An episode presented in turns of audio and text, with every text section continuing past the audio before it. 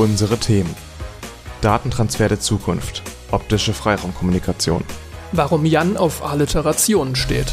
Aufstrebende Ammoniakantriebe als Alternative. Die Welt vom Sofa aus erkunden. Virtual Reality macht's möglich. Ladies and Gentlemen, willkommen zu 2 mit Potenzial.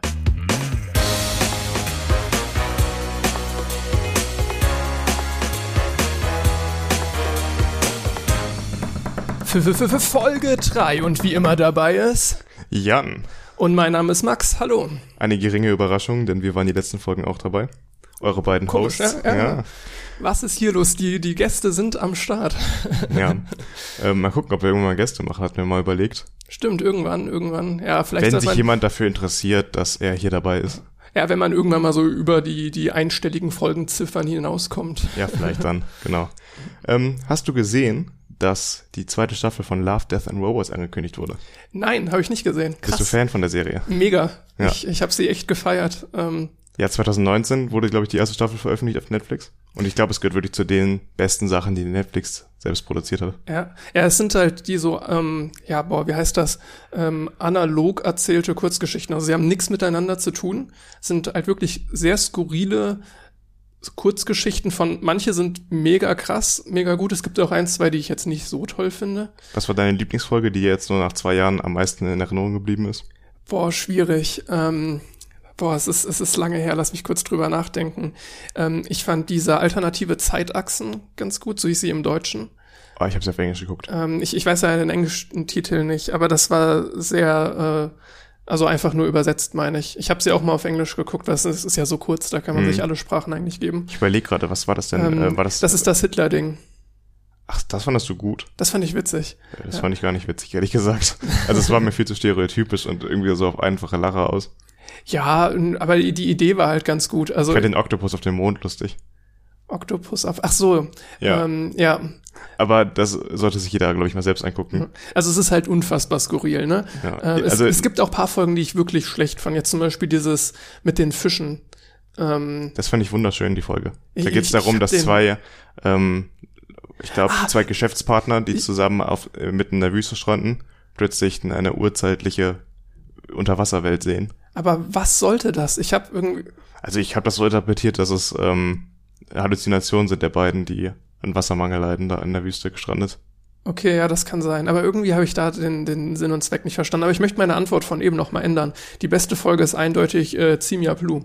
Ja, Sie, äh, Sima Blue hieß es, Sima. Blue, ja. Ja, genau. Sima Blue. Das ist, glaube ich, auch von meisten als die beste Folge angesehen. Ja, die gewesen. war unfassbar gut. Also die ist Ja. auch, die ist zwar auch skurril, aber die ist jetzt auch nicht strittig. Also die ist wirklich philosophisch genial. Die muss sich auch jeder selbst angucken, da will ich gar nicht jeden Inhalt zusammenfassen, das geht nicht. Ich glaube, die ist so 15 Minuten lang und äh, da darf man jemanden nicht spoilern. Das ist, muss man einmal gesehen haben, unvoreingenommen. Wirklich mega. Also jeder, der Netflix hat und es ist auch, du hast das in 10 Minuten geguckt. Also Jede momentan Folge 10 Minuten, also dann bei, ich glaube, die erste Staffel hatte 12, 15 Folgen, ich weiß es gar kann nicht mehr. sein um den Dreh. Ja. Ja, kann man, hat man echt schnell weggeguckt. Das ist wunderschön, weil ich habe momentan, möchte ich mich eigentlich nicht in so eine Serie nochmal reinwerfen, viel zu tun mit dem Studium und dieses Commitment, eine Serie anzufangen, möchte ich momentan nicht eingehen. Das Genau. heißt, ich gucke momentan eher Filme, aber jetzt so eine Serie wie Love Death Robots wäre da halt nochmal richtig nice. Am 14. Mai kommt die zweite Staffel mit acht neuen Folgen.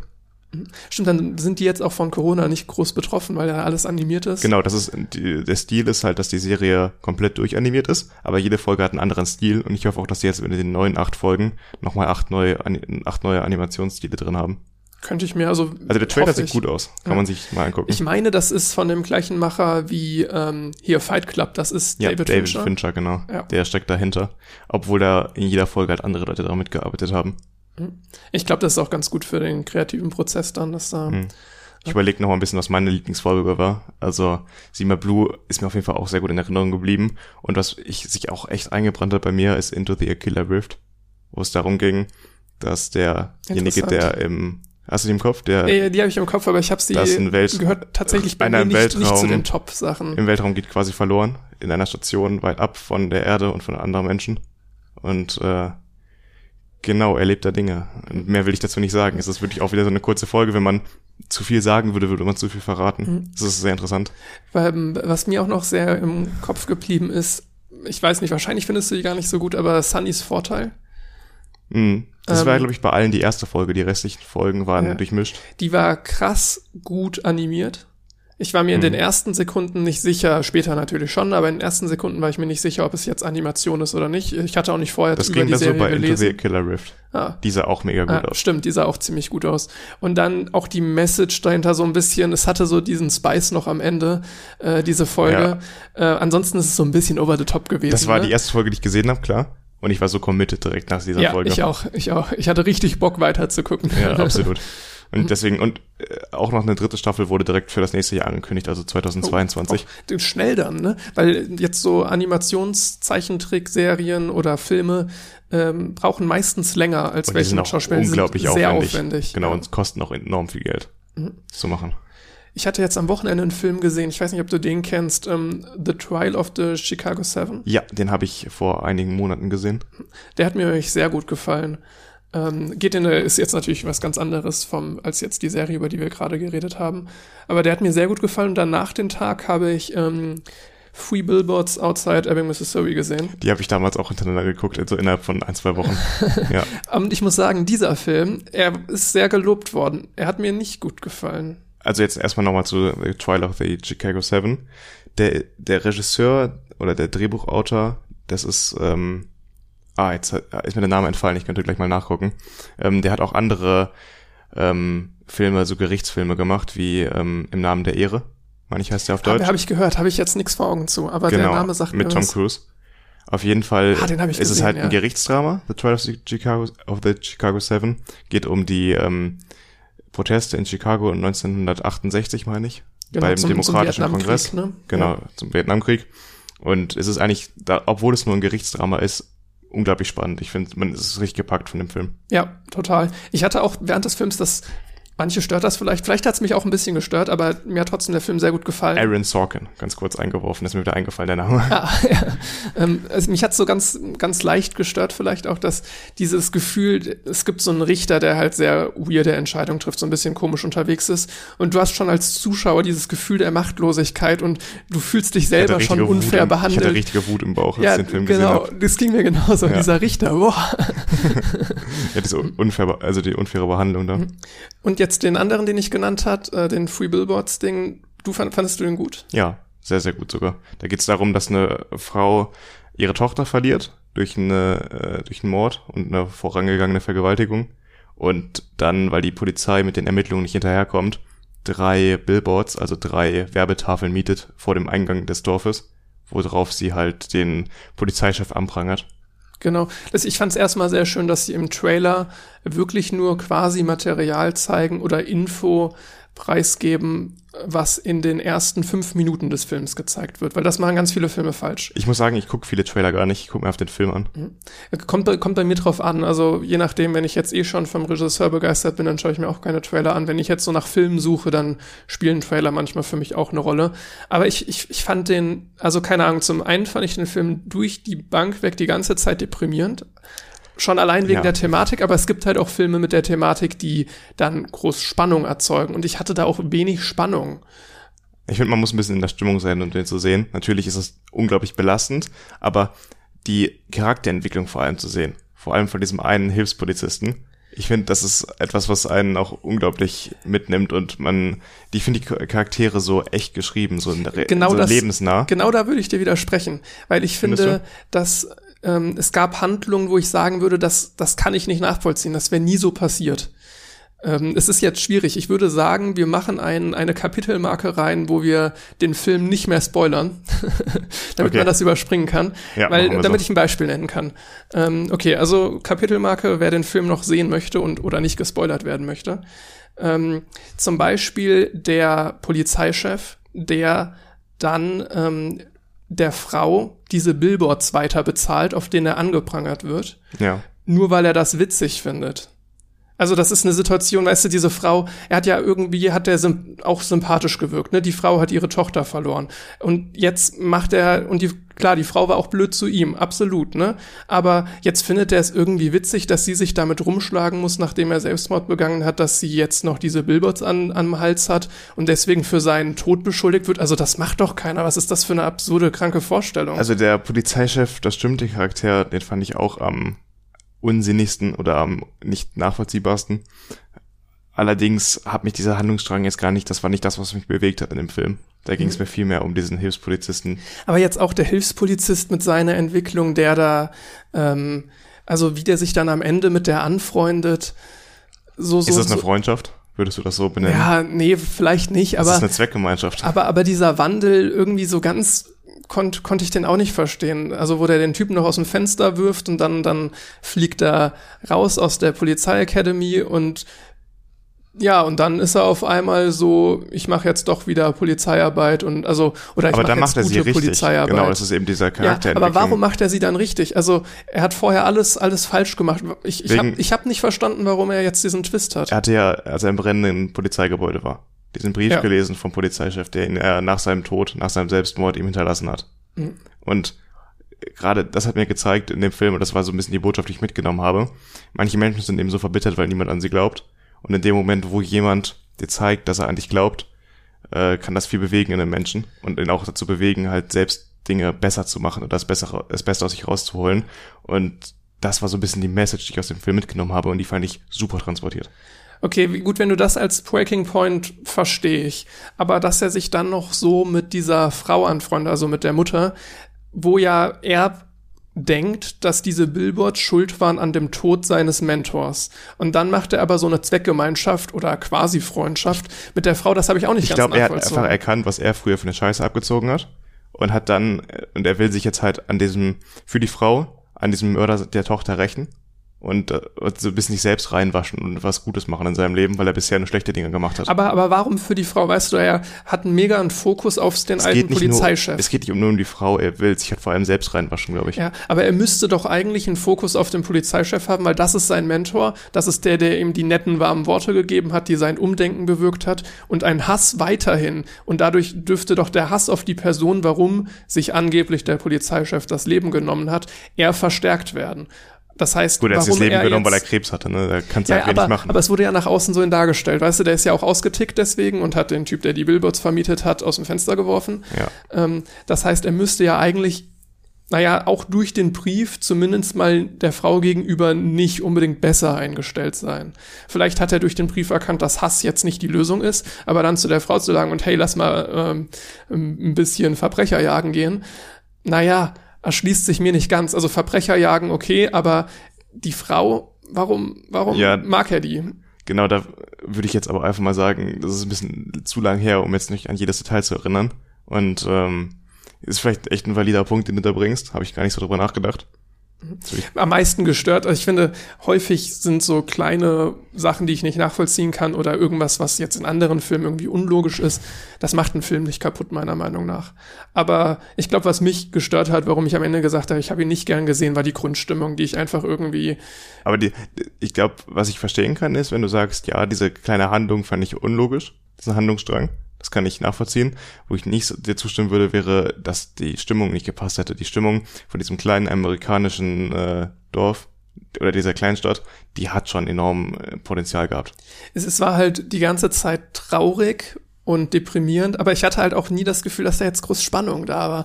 Und jetzt die Charaktere zu befolgen, wenn ich dann auch noch diese Handlungslücken oder schlechten Stränge entdecke, dann bleibt halt wenig übrig für mich. Wenn du, also, wenn du alles nur auf Schlag auf Schlag haben möchtest, dann bist du natürlich bei dem Film falsch. Wenn du eine große Informationsdichte brauchst, immer in jedem, in jeder Situation einen kleinen Hinweis, worauf die Handlung hinauslaufen wird, klar, dann, dieser Film bietet das nicht. Dieser Film bietet eben einen langsamen Aufbau, eine langsame Erzählweise.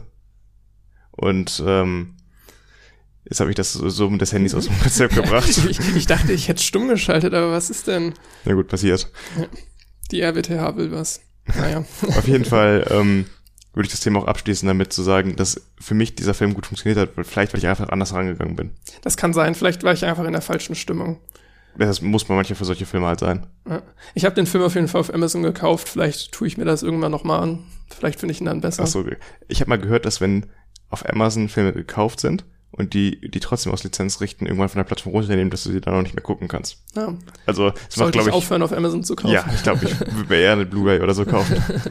Es ist billiger ja, natürlich, und direkter. aber jetzt, ich gucke halt, wenn Filme, wenn die gerade im Streaming, bei irgendeinem Streaming-Dienst sind, Oder ich äh, hole sie mir halt als DVD oder Blu-ray. Ich mache das auch sehr selten. Ich habe ja auch Netflix, ähm, deswegen und sogar Prime. Jetzt nur, nur ein halbes Jahr wegen dem Studenten kostenlos Ding.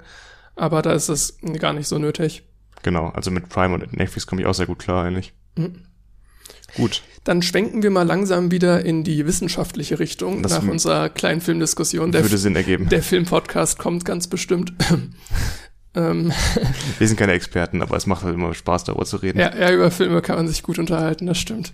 Weil wir beide auch so eine gewisse Filmfaszination haben jetzt für so manche, manche Werke. Ja, genau. Also ich finde äh, Filme allgemein, Filme und Serien sind ein tolles Mittel, halt einfach ein bisschen zum Teil Realitätsflucht zu betreiben. Aber ich finde, daraus kann man auch viel mitnehmen für das eigene Leben und man lernt ja auch aus Filmsituationen.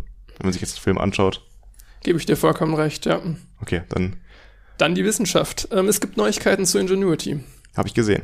Genau, und zwar, ähm, boah, wir haben letzte Folge darüber geredet, wann es so ungefähr starten soll, so die Zeitfenster. Da wurde der Start erstmal auch verschoben, weil es ein Software-Update gab. Genau, und jetzt ist das Ding, der Helikopter ist gestartet und zwar schon dreimal, jetzt zu dem Zeitpunkt, wo wir aufnehmen, also an einem Montag, um genau zu sein, Montag, den 26. April. Ähm, das heißt, gestern am Sonntag ist der zum dritten Mal geflogen und da auch mal eine ein bisschen weitere Strecke. Also ich habe mir hier aufgeschrieben 5,2 Meter in die Höhe und 100 Meter in der Vertikalen, 80 Sekunden lang. Davor die Flüge, die gingen alle kürzer. Der erste Flug ging sogar nur in die Senkrechte, also nur drei Meter über dem Boden und ging auch nur 39 Sekunden. Aber das hat alles funktioniert. Ich habe auch heute das Video gesehen auf Twitter. Also nochmal die Empfehlung auf Twitter, dem Perseverance Rover zu folgen. Da, da kriegt man immer coole Einblicke. Und er hatte auch das, also da wurde auch das Video gepostet, dass, dass Perseverance, der Rover, aufgenommen hat von Ingenuity, dem Helikopter. Und ich finde es ziemlich cool zu sehen, wie dieser Helikopter da fliegt. Also mich begeistert das einfach. Ich hatte auch die Push-Benachrichtigung sofort bekommen, als Ingenuity zum ersten Mal geflogen ist. Und das ist ja auch eine Riesenmeldung, dass so ein Rover da zum ersten Mal, äh, so ein Helikopter da zum ersten Mal fliegt auf einem anderen Planeten. Ja, das ist sehr faszinierend. Also, ja, also sollte man auf jeden Fall mal gesehen haben. Und ich bin gespannt. Ich weiß gar nicht, ob noch mehr Flüge geplant sind. Ich wusste bis zu dem Zeitpunkt gar nicht, dass jetzt schon in der ersten Woche drei Flüge geplant waren, aber ja.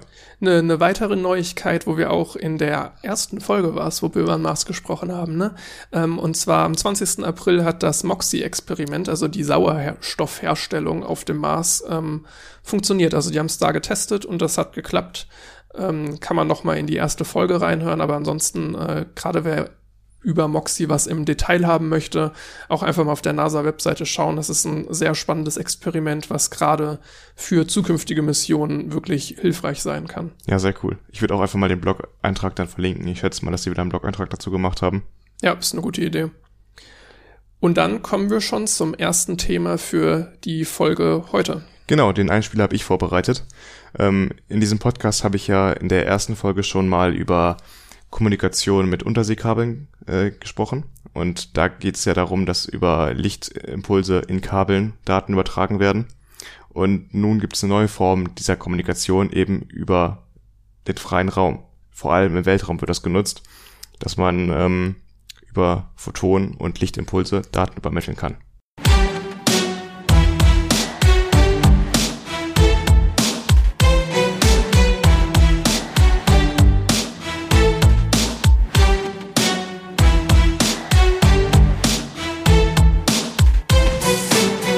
Heutzutage werden mehr Daten als jemals zuvor von einem Ort zum anderen übertragen. Damit das reibungslos funktioniert, arbeitet man weltweit an neuen Techniken. Diese sollen vor allem die Bandbreite weiter vergrößern und so immer größere Datenpakete in immer kürzerer Zeit versenden. Wie kann man das sinnvoll bewerkstelligen, wenn doch die Übertragung mittels Radio und Mikrowellen die Antennen stets größer und leistungsstärker werden lässt? Der heißeste Kandidat für die Lösung dieses Problems heißt optische Freiraumkommunikation. Optische Kommunikation über Photonen kennen wir bereits aus Glasfaserkabeln, die die Welt unter der Erde sowie unter Wasser vernetzen. Nun möchte man auch die Kommunikation ohne Kabel über einen anderen Teil des elektromagnetischen Spektrums laufen lassen. Laser sollen verwendet werden, da diese physikalisch weit höhere Frequenzen erlauben.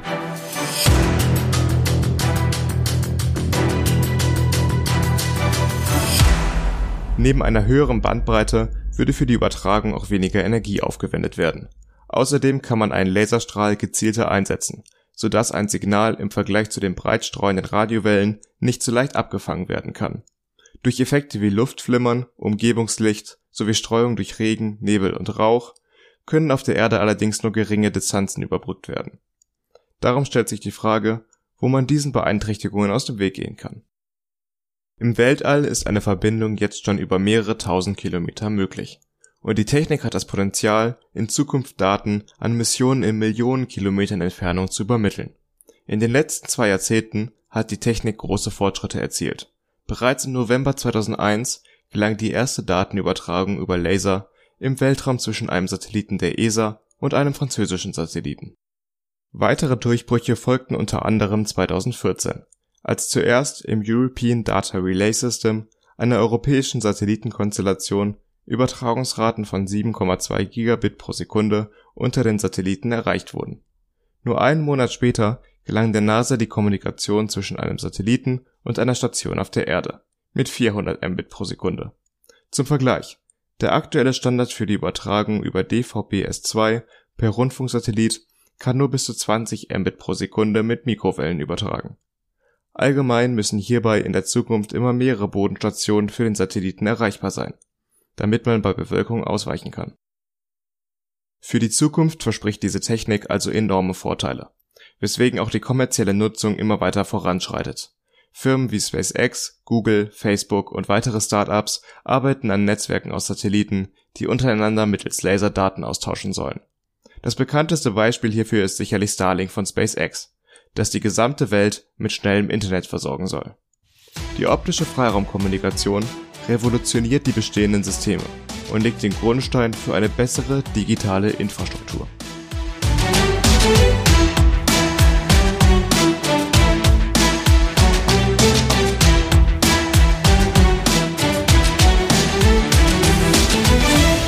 Also Max, was glaubst du denn, was ist die höchste Datenübertragungsrate, die man unter Laborbedingungen mit einem Laser erreichen konnte?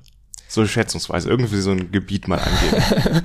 schätzungsweise, okay. Ähm, ich habe insofern einen kleinen Vorteil, vielleicht reitet es mich jetzt auch in die Scheiße, aber ähm, ich habe natürlich einmal auch kurz zu dem Thema recherchiert. Jetzt, du hast da natürlich die Hauptarbeit geleistet, aber da habe ich mir zumindest aufgeschrieben, und ich meine, das war halt nicht unter Laborbedingungen, aber dass man schon mal jetzt einige Kilometer weit 2,5 Gigabits geschafft hat.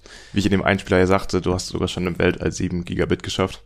Naja, pro Sekunde. Ich, ich weiß auch nicht genau, wo jetzt die ähm, ein, ein, äh, die 2,5 Gigabits, die einigen Kilometer da waren, weil mit der Atmosphäre macht das ja auch viel aus.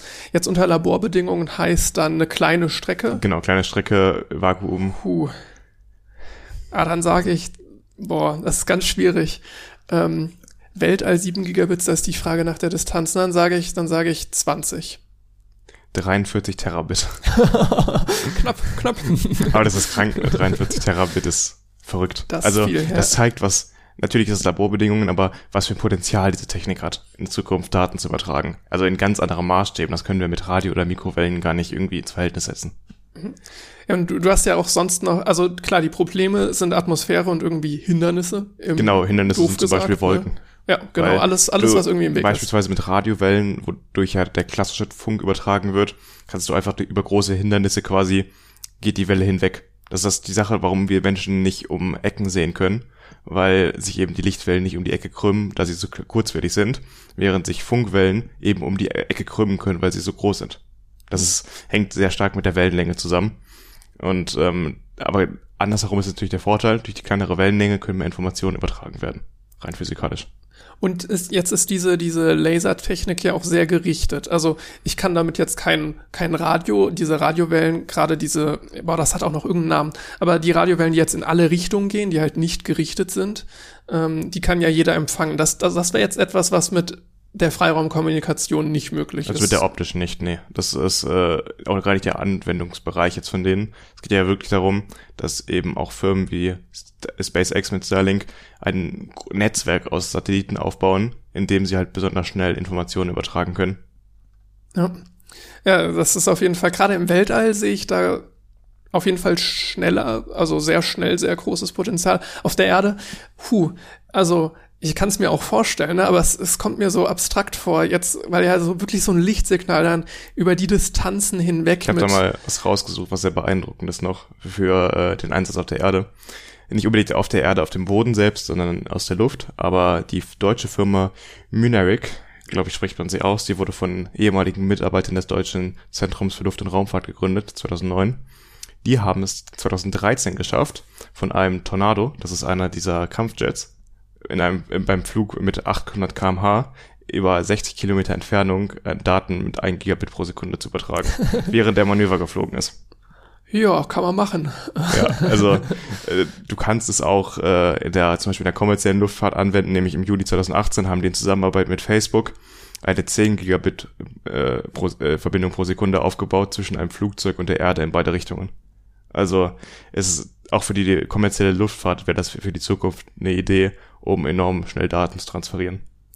Was es ja auch gibt, ähm, das sind ge diese gerichteten Radiowellen. Ne? Hm. Ähm, das geht insofern in eine ähnliche Richtung, als dass du wie bei der optischen Freiraumkommunikation halt einen klaren Punkt hast, den du irgendwie anfokussierst. Aber jetzt kann die optische Freiraumkommunikation natürlich viel, viel mehr Daten übertragen, wie du jetzt an den Beispielen gezeigt hast. Ein Vorteil, ein weiterer Vorteil, abgesehen jetzt von der Datenübertragung, wäre, dass du für diese ganzen Radiosachen Lizenzen brauchst weil auf bestimmten Wellen funken ja, genau. bestimmte genau, Leute. Ja. Das heißt, äh, bestes Beispiel ist irgendwie Polizeifunk. Ja.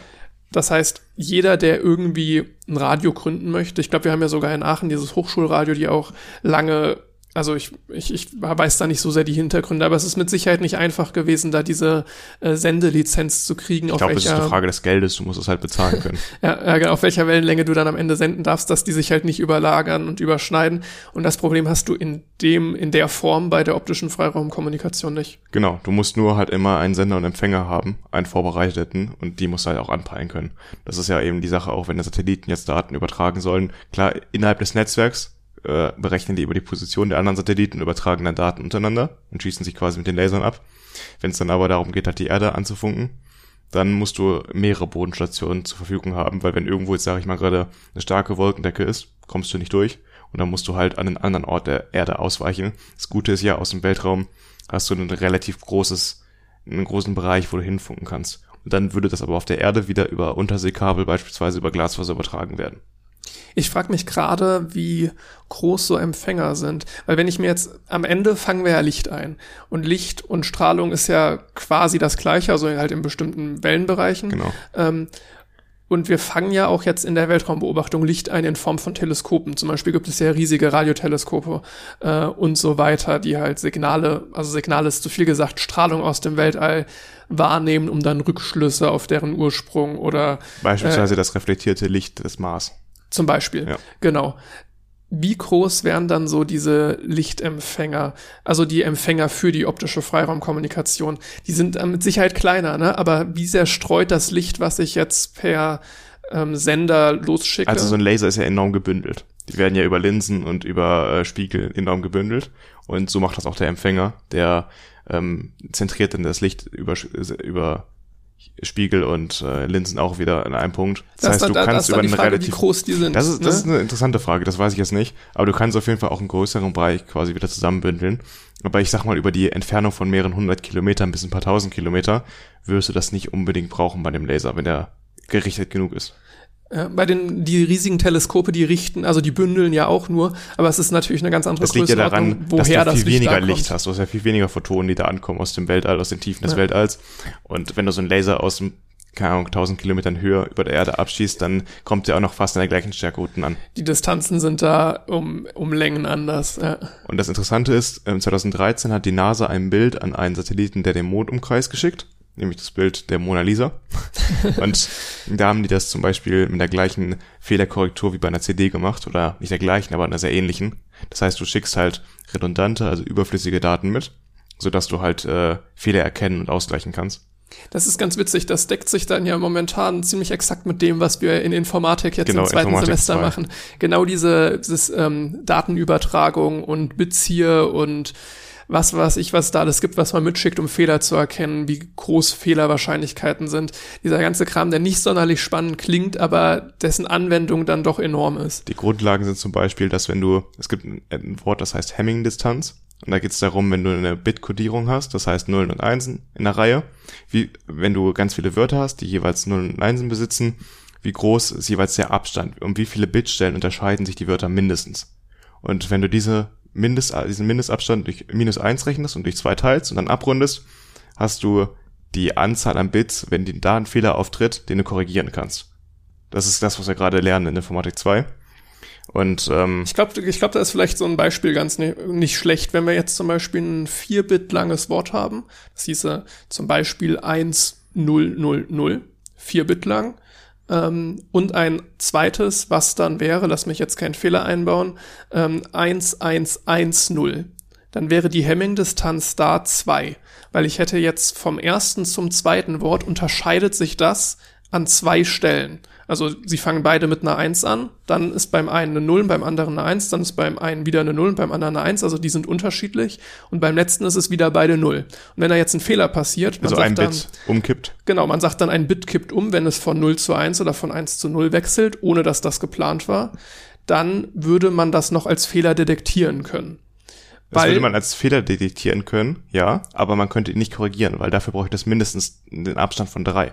Genau, weil dann wüsste ich, an welchem der beiden Worte war ich näher ran. Genau. Und äh, du wüsstest zumindest schon mal, dass du einen Fehler hättest drin und dass das Signal nicht, nicht richtig ist. Und ähm, was man vielleicht auch noch einmal, vielleicht hätte man damit anfangen sollen, aber warum sprechen wir hier die ganze Zeit von Nullen und Einsen? Naja, wenn man sich jetzt vorstellt, man möchte irgendwie Informationen mit einem Lichtstrahl verschicken, dann gibt's nur zwei Zustände und zwar Licht an, Licht aus. Und genau. das repräsentiert dann Licht an, eine Eins, Licht aus. Oder halt bei allen anderen technischen Geräten ist es meistens entweder Spannung an oder Spannung aus. Genau. Und so kommt's, dass wir dann ständig über Einsen und Nullen sprechen. Genau. Das ist die einfachste Art, das darzustellen. Natürlich ginge das auch in anderen Stufen, dass man quasi sagt, ähm, keine Spannung, ein bisschen Spannung, volle Spannung. Da könnte man das quasi mit einem, äh, ich weiß gar nicht, wie, wie man das nennt.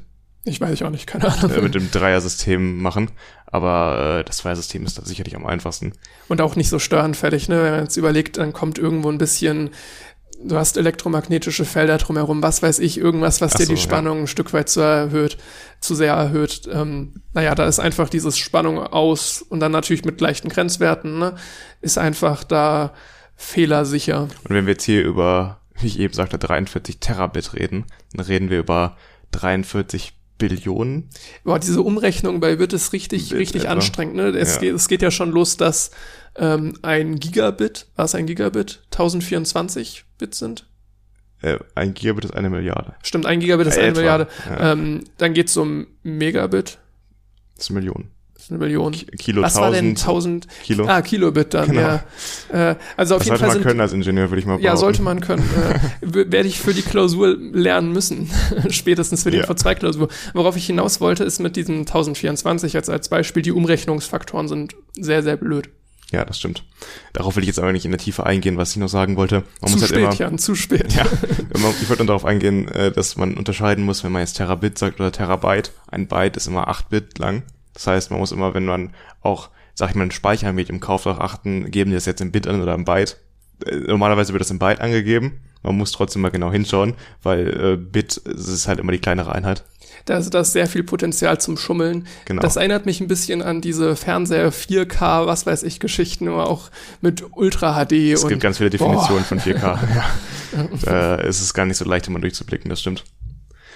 Gut, ähm, was ich noch eben nachgeguckt habe, ähm, die NASA plant jetzt äh, mit dem Start August 2022 eine Deep Space Mission, wie sie es selbst nennen. Die soll zu einem Asteroiden im äh, Gürtel zwischen Mars und Jupiter gehen. Und genau diese Mission soll eben kommunizieren über Laser mit der Erde. Spannend, ja. Das heißt auch über weite Distanzen dann wirklich. Und benutzen Sie da dann, also jetzt so teleskopartige Empfänger? Ich würde sagen, ja. Ich meine, es gibt auf der Erde ja große Teleskope auch, die Licht einfangen können. Bietet sich an dann, ja. Genau.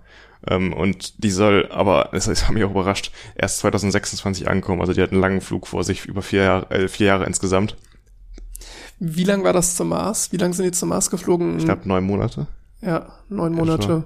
Gut, ja, kann man, kann man sich vorstellen. Das hängt ja auch immer sehr von der aktuellen Plan von den aktuellen Planetenbahnen ab. Genau, wahrscheinlich auch, dass sie sehr treibstoffschonend fliegen. Das heißt, über die Gravitation der verschiedenen Planeten, an denen sie vorbeifliegen, nutzen, um da Schwung zu nehmen. Das erinnert mich jetzt wieder an Marsianer mit den Swing-By-Manövern und so. Ja, ich genau. meine, das ist ja ein gängiges Vorgehen in der Raumfahrt. Ja, genau, sich die Gravitation zunutze machen. Auf jeden Fall wäre das eine denkbare Anwendung, die andere wäre zum Beispiel kommerzielle Flugzeuge mit äh, Internet zu versorgen. Fällt dir noch was ein? Puh, spontan nicht, nee. Ja. Ich denke mal nicht, dass es das, äh, wie gesagt, Radio ersetzen würde oder die Kommunikation von Erde zu, also von Personen auf der Erde zu einer anderen Person auf der Erde.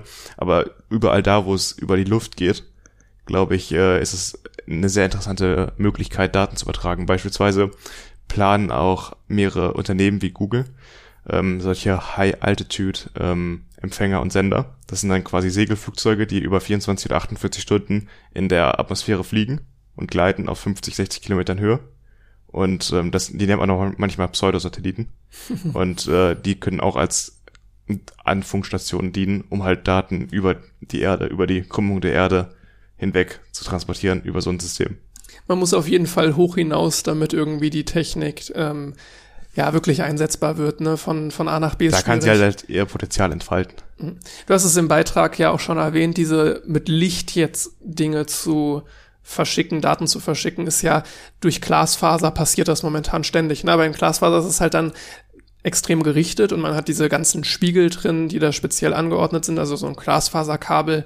Wenn es jetzt ganz stark vereinfacht, besteht das im Inneren aus vielen Spiegeln, was das Licht dann halt immer so bricht und ableitet. Eben nicht bricht, das ist, ja, nennt man Totalreflexion. Genau, total wenn, reflektiert. Wenn Licht in einem gewissen Winkel auf eine Oberfläche trifft, die ist oberflächenspezifisch, dieser, also dieser äh, Totalreflexionswinkel und wie der Name sagt, wird da einfach in dem Moment die volle Stärke des Lichts wieder zurückgespiegelt. Genau, es passiert eben eigentlich genau nicht das, hast du vollkommen recht, was bei Lichtbrechung passiert, wenn ich jetzt mit einer, mit einer Lampe in Wasser leuchte, dann hast, hast du so einen Versatz im Wasser, das wäre dann die Lichtbrechung. Und wenn ich jetzt da den Winkel meiner Taschenlampe eine Taschenlampe streut jetzt zu sehr, da kann man das schwierig feststellen. Laserpointer. Laserpointer, genau. Ja. Wenn ich da jetzt den Winkel anpasse, dann werde ich irgendwann zu einem Punkt kommen an der Wasseroberfläche, wo ich noch leicht schräg auf die Wasseroberfläche zeige mit dem Laser, aber das Licht nicht mehr in die Wasseroberfläche eintritt. Das kann man eigentlich mal ausprobieren, wenn man einen Laserpointer ja, zu Hause hat, einfach mal ins Waschbecken. Ich, ich, hoffe, das funktioniert, wo wir das jetzt, also es muss funktionieren. Es das muss ist, funktionieren, das ist die ja. Physik.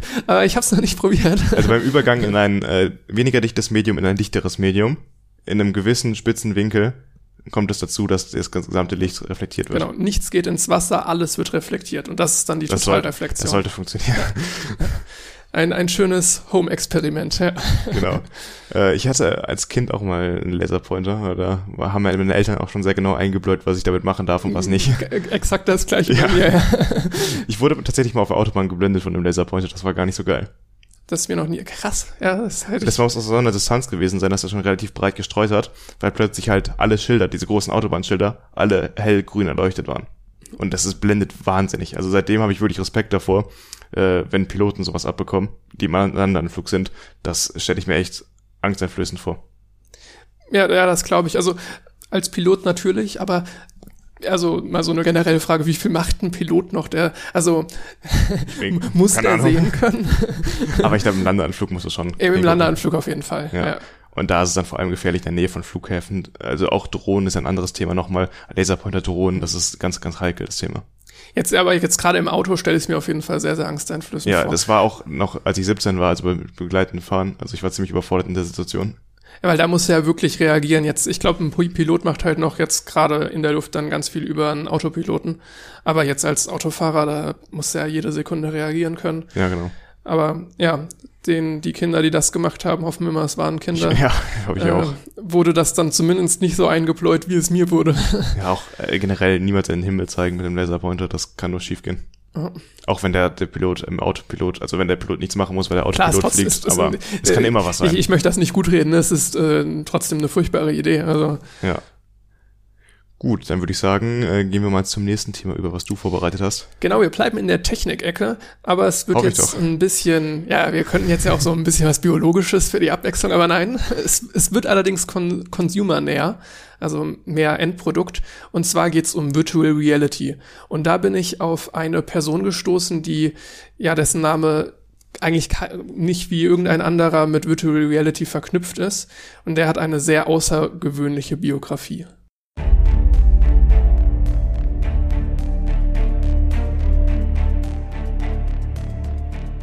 In einer Zeit, in der Virtual Reality Brillen noch viel zu groß, klobig und allem voran eine schlechte Bildqualität lieferten, war ein junger Mann besessen davon, das ein für allemal zu ändern.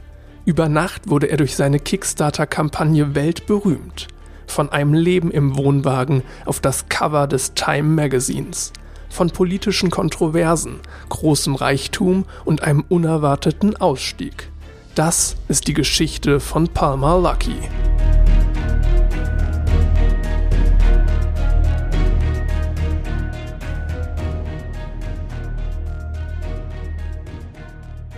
Am 19. September 1992 wurde Palmer Lucky in Long Beach, Kalifornien geboren. Schon früh entwickelte er eine Faszination für elektrische Geräte. Als Teenager experimentierte er mit Tesla-Spulen und Lasern und besuchte mit gerade mal 15 Jahren die ersten Kurse an einem Community College. Mit 16 Jahren begann er den Bau seiner ersten Virtual Reality Brille. Schon vorher war er zum Experten auf dem Gebiet geworden. Auf Auktionen kaufte er diverse VR-Brillen und modellierte sie. So entstand eine der größten, wenn nicht sogar die größte VR-Brillensammlung der damaligen Zeit. Zur Finanzierung seiner ersten eigenen Entwicklung reparierte er kaputte iPhones und verkaufte sie anschließend wieder. Zu diesem Zeitpunkt lebte Palmer Lucky in einem Wohnwagen vor dem Haus seiner Eltern.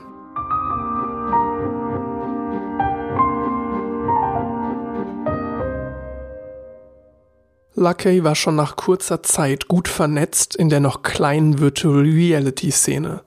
So traf er in einem Forum den Spieleentwickler John Carmack. Zusammen mit vier Co-Foundern und der Hilfe von Carmack gründete Lucky 2012 Oculus VR. Kurze Zeit später startete er eine Kickstarter-Kampagne zur Finanzierung. Sie versprach eine leichtere, gut performende und allem voran kostengünstigere VR-Brille. Das Finanzierungsziel lag bei 250.000 Dollar. Bereits nach 24 Stunden war das Ziel um mehr als das Doppelte überschritten. Insgesamt kamen 2,4 Millionen Dollar zusammen. Palmer Lucky wurde über Nacht berühmt und erfreute sich großer Beliebtheit in der Gaming-Community. Das änderte sich schlagartig, als 2014 bekannt wurde, dass Oculus VR an Facebook verkauft wird. Der CEO von Oculus VR wurde zu einer der reichsten Menschen seiner Generation. Doch der Preis war hoch. Durch den Verkauf an Facebook sahen sich Lucky und sein Team großem Hass im Netz ausgesetzt. Der einst schillernde Entwickler neuer Gaming-Technologie hatte aus Sicht der Gamer seine Seele verkauft. 2016 werden die VR-Brillen, für die in der Kickstarter-Kampagne gespendet wurde, schließlich ausgeliefert. Zur etwa gleichen Zeit sorgt Lucky im US-Wahlkampf für eine Kontroverse, als er mit seinem großen Vermögen die Anti-Clinton-Organisation Nimble America unterstützt. Kurze Zeit später verlässt er Oculus VR aus damals unbekannten Gründen. Erst 2018 kommt raus, dass er wegen, Zitat, spezifischen persönlichen Gründen, so Mark Zuckerberg, gefeuert wurde. Seine politische Einstellung spielte laut Facebook jedoch keine Rolle. Nach seinem Ausstieg gründet er mit einigen Partnern ein Unternehmen zur Entwicklung neuer Verteidigungstechnologie. Die Firma beteiligt sich an einem Programm der US-Regierung zur Abwehr von Migranten an der Grenze von Mexiko zum US-Bundesstaat Texas. Von der einst so gefeierten Galionsfigur des Gamings ist nichts mehr übrig. Fast die gesamte Virtual Reality Industrie fußt auf der Arbeit von Palmer Lucky. Doch zwischen dem großen Erfolg der Firma und dem Ausscheiden des Gründers lagen letztendlich nur wenige Jahre. Die nächsten Schritte im Bereich Virtual Reality werden also andere gehen müssen.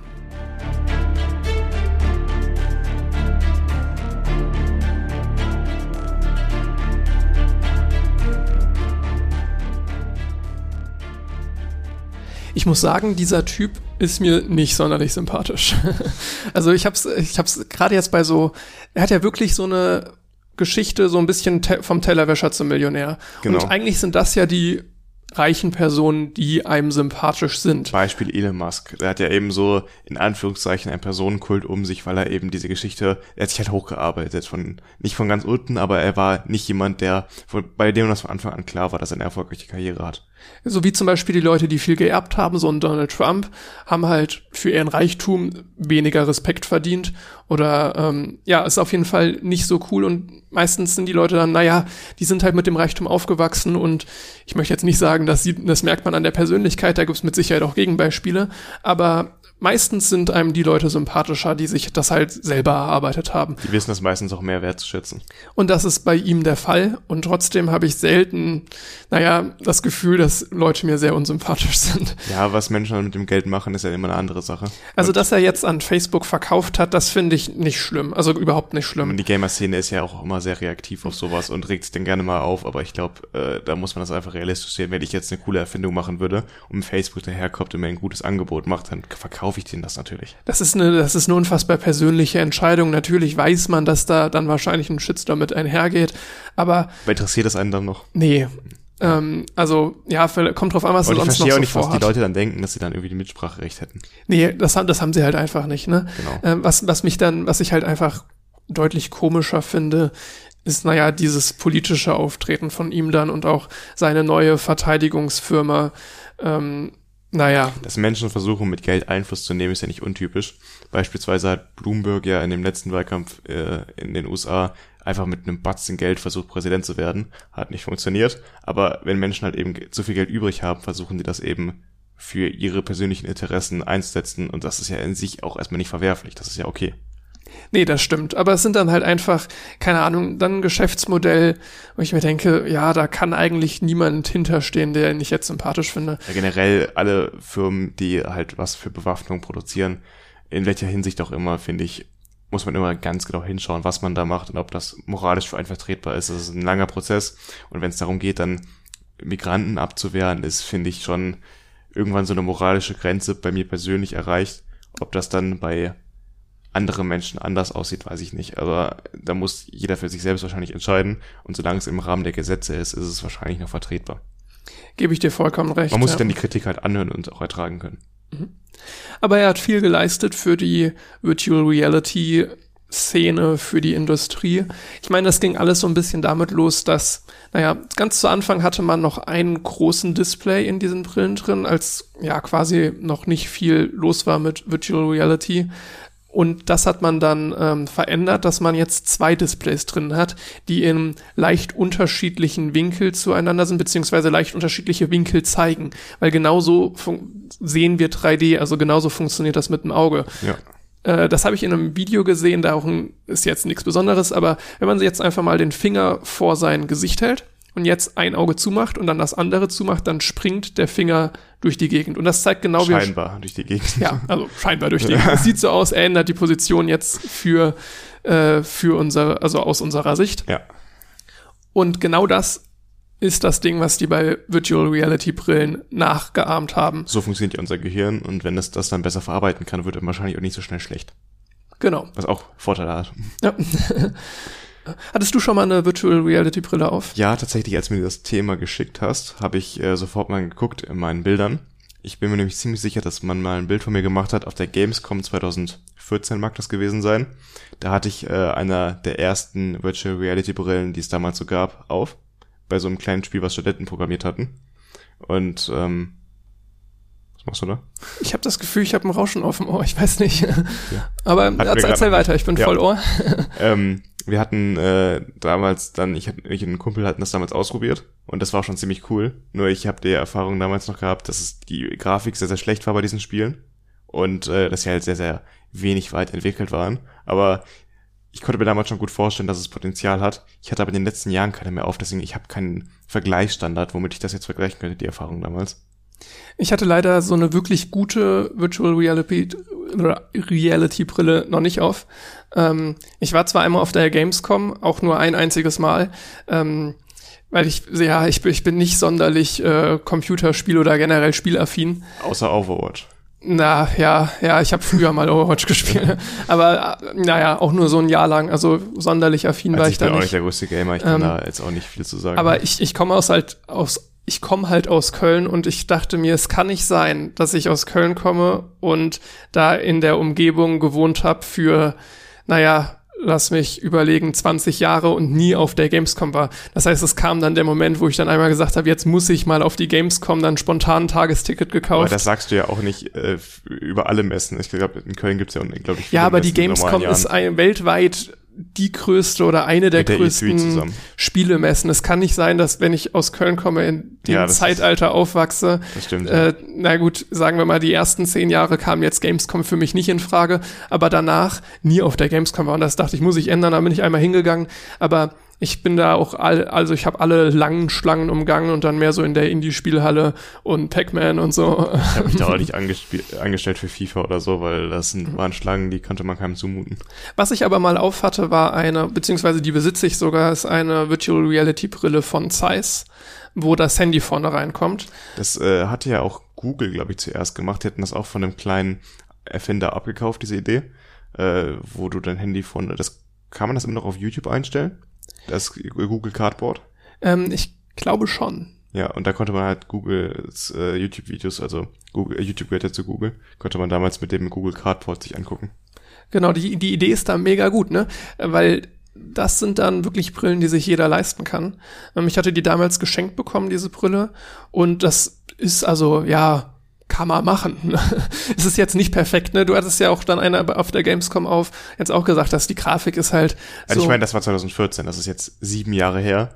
Äh, ich habe ein Video von meinem Bruder gesehen, der letztens eine aufhatte, der fand das ziemlich cool, aber ich habe selbst die Erfahrung noch nicht gemacht, deswegen, das ist ja eine sehr subjektive Wahrnehmung, die man da auch teilweise hat. Man muss auch gucken, ob man selbst, ob es einem halt schlecht wird oder nicht. Und deswegen äh, kann ich jetzt nicht sagen, ob ich das jetzt gut finde oder schlecht finde. Das müsste ich nochmal ausprobieren.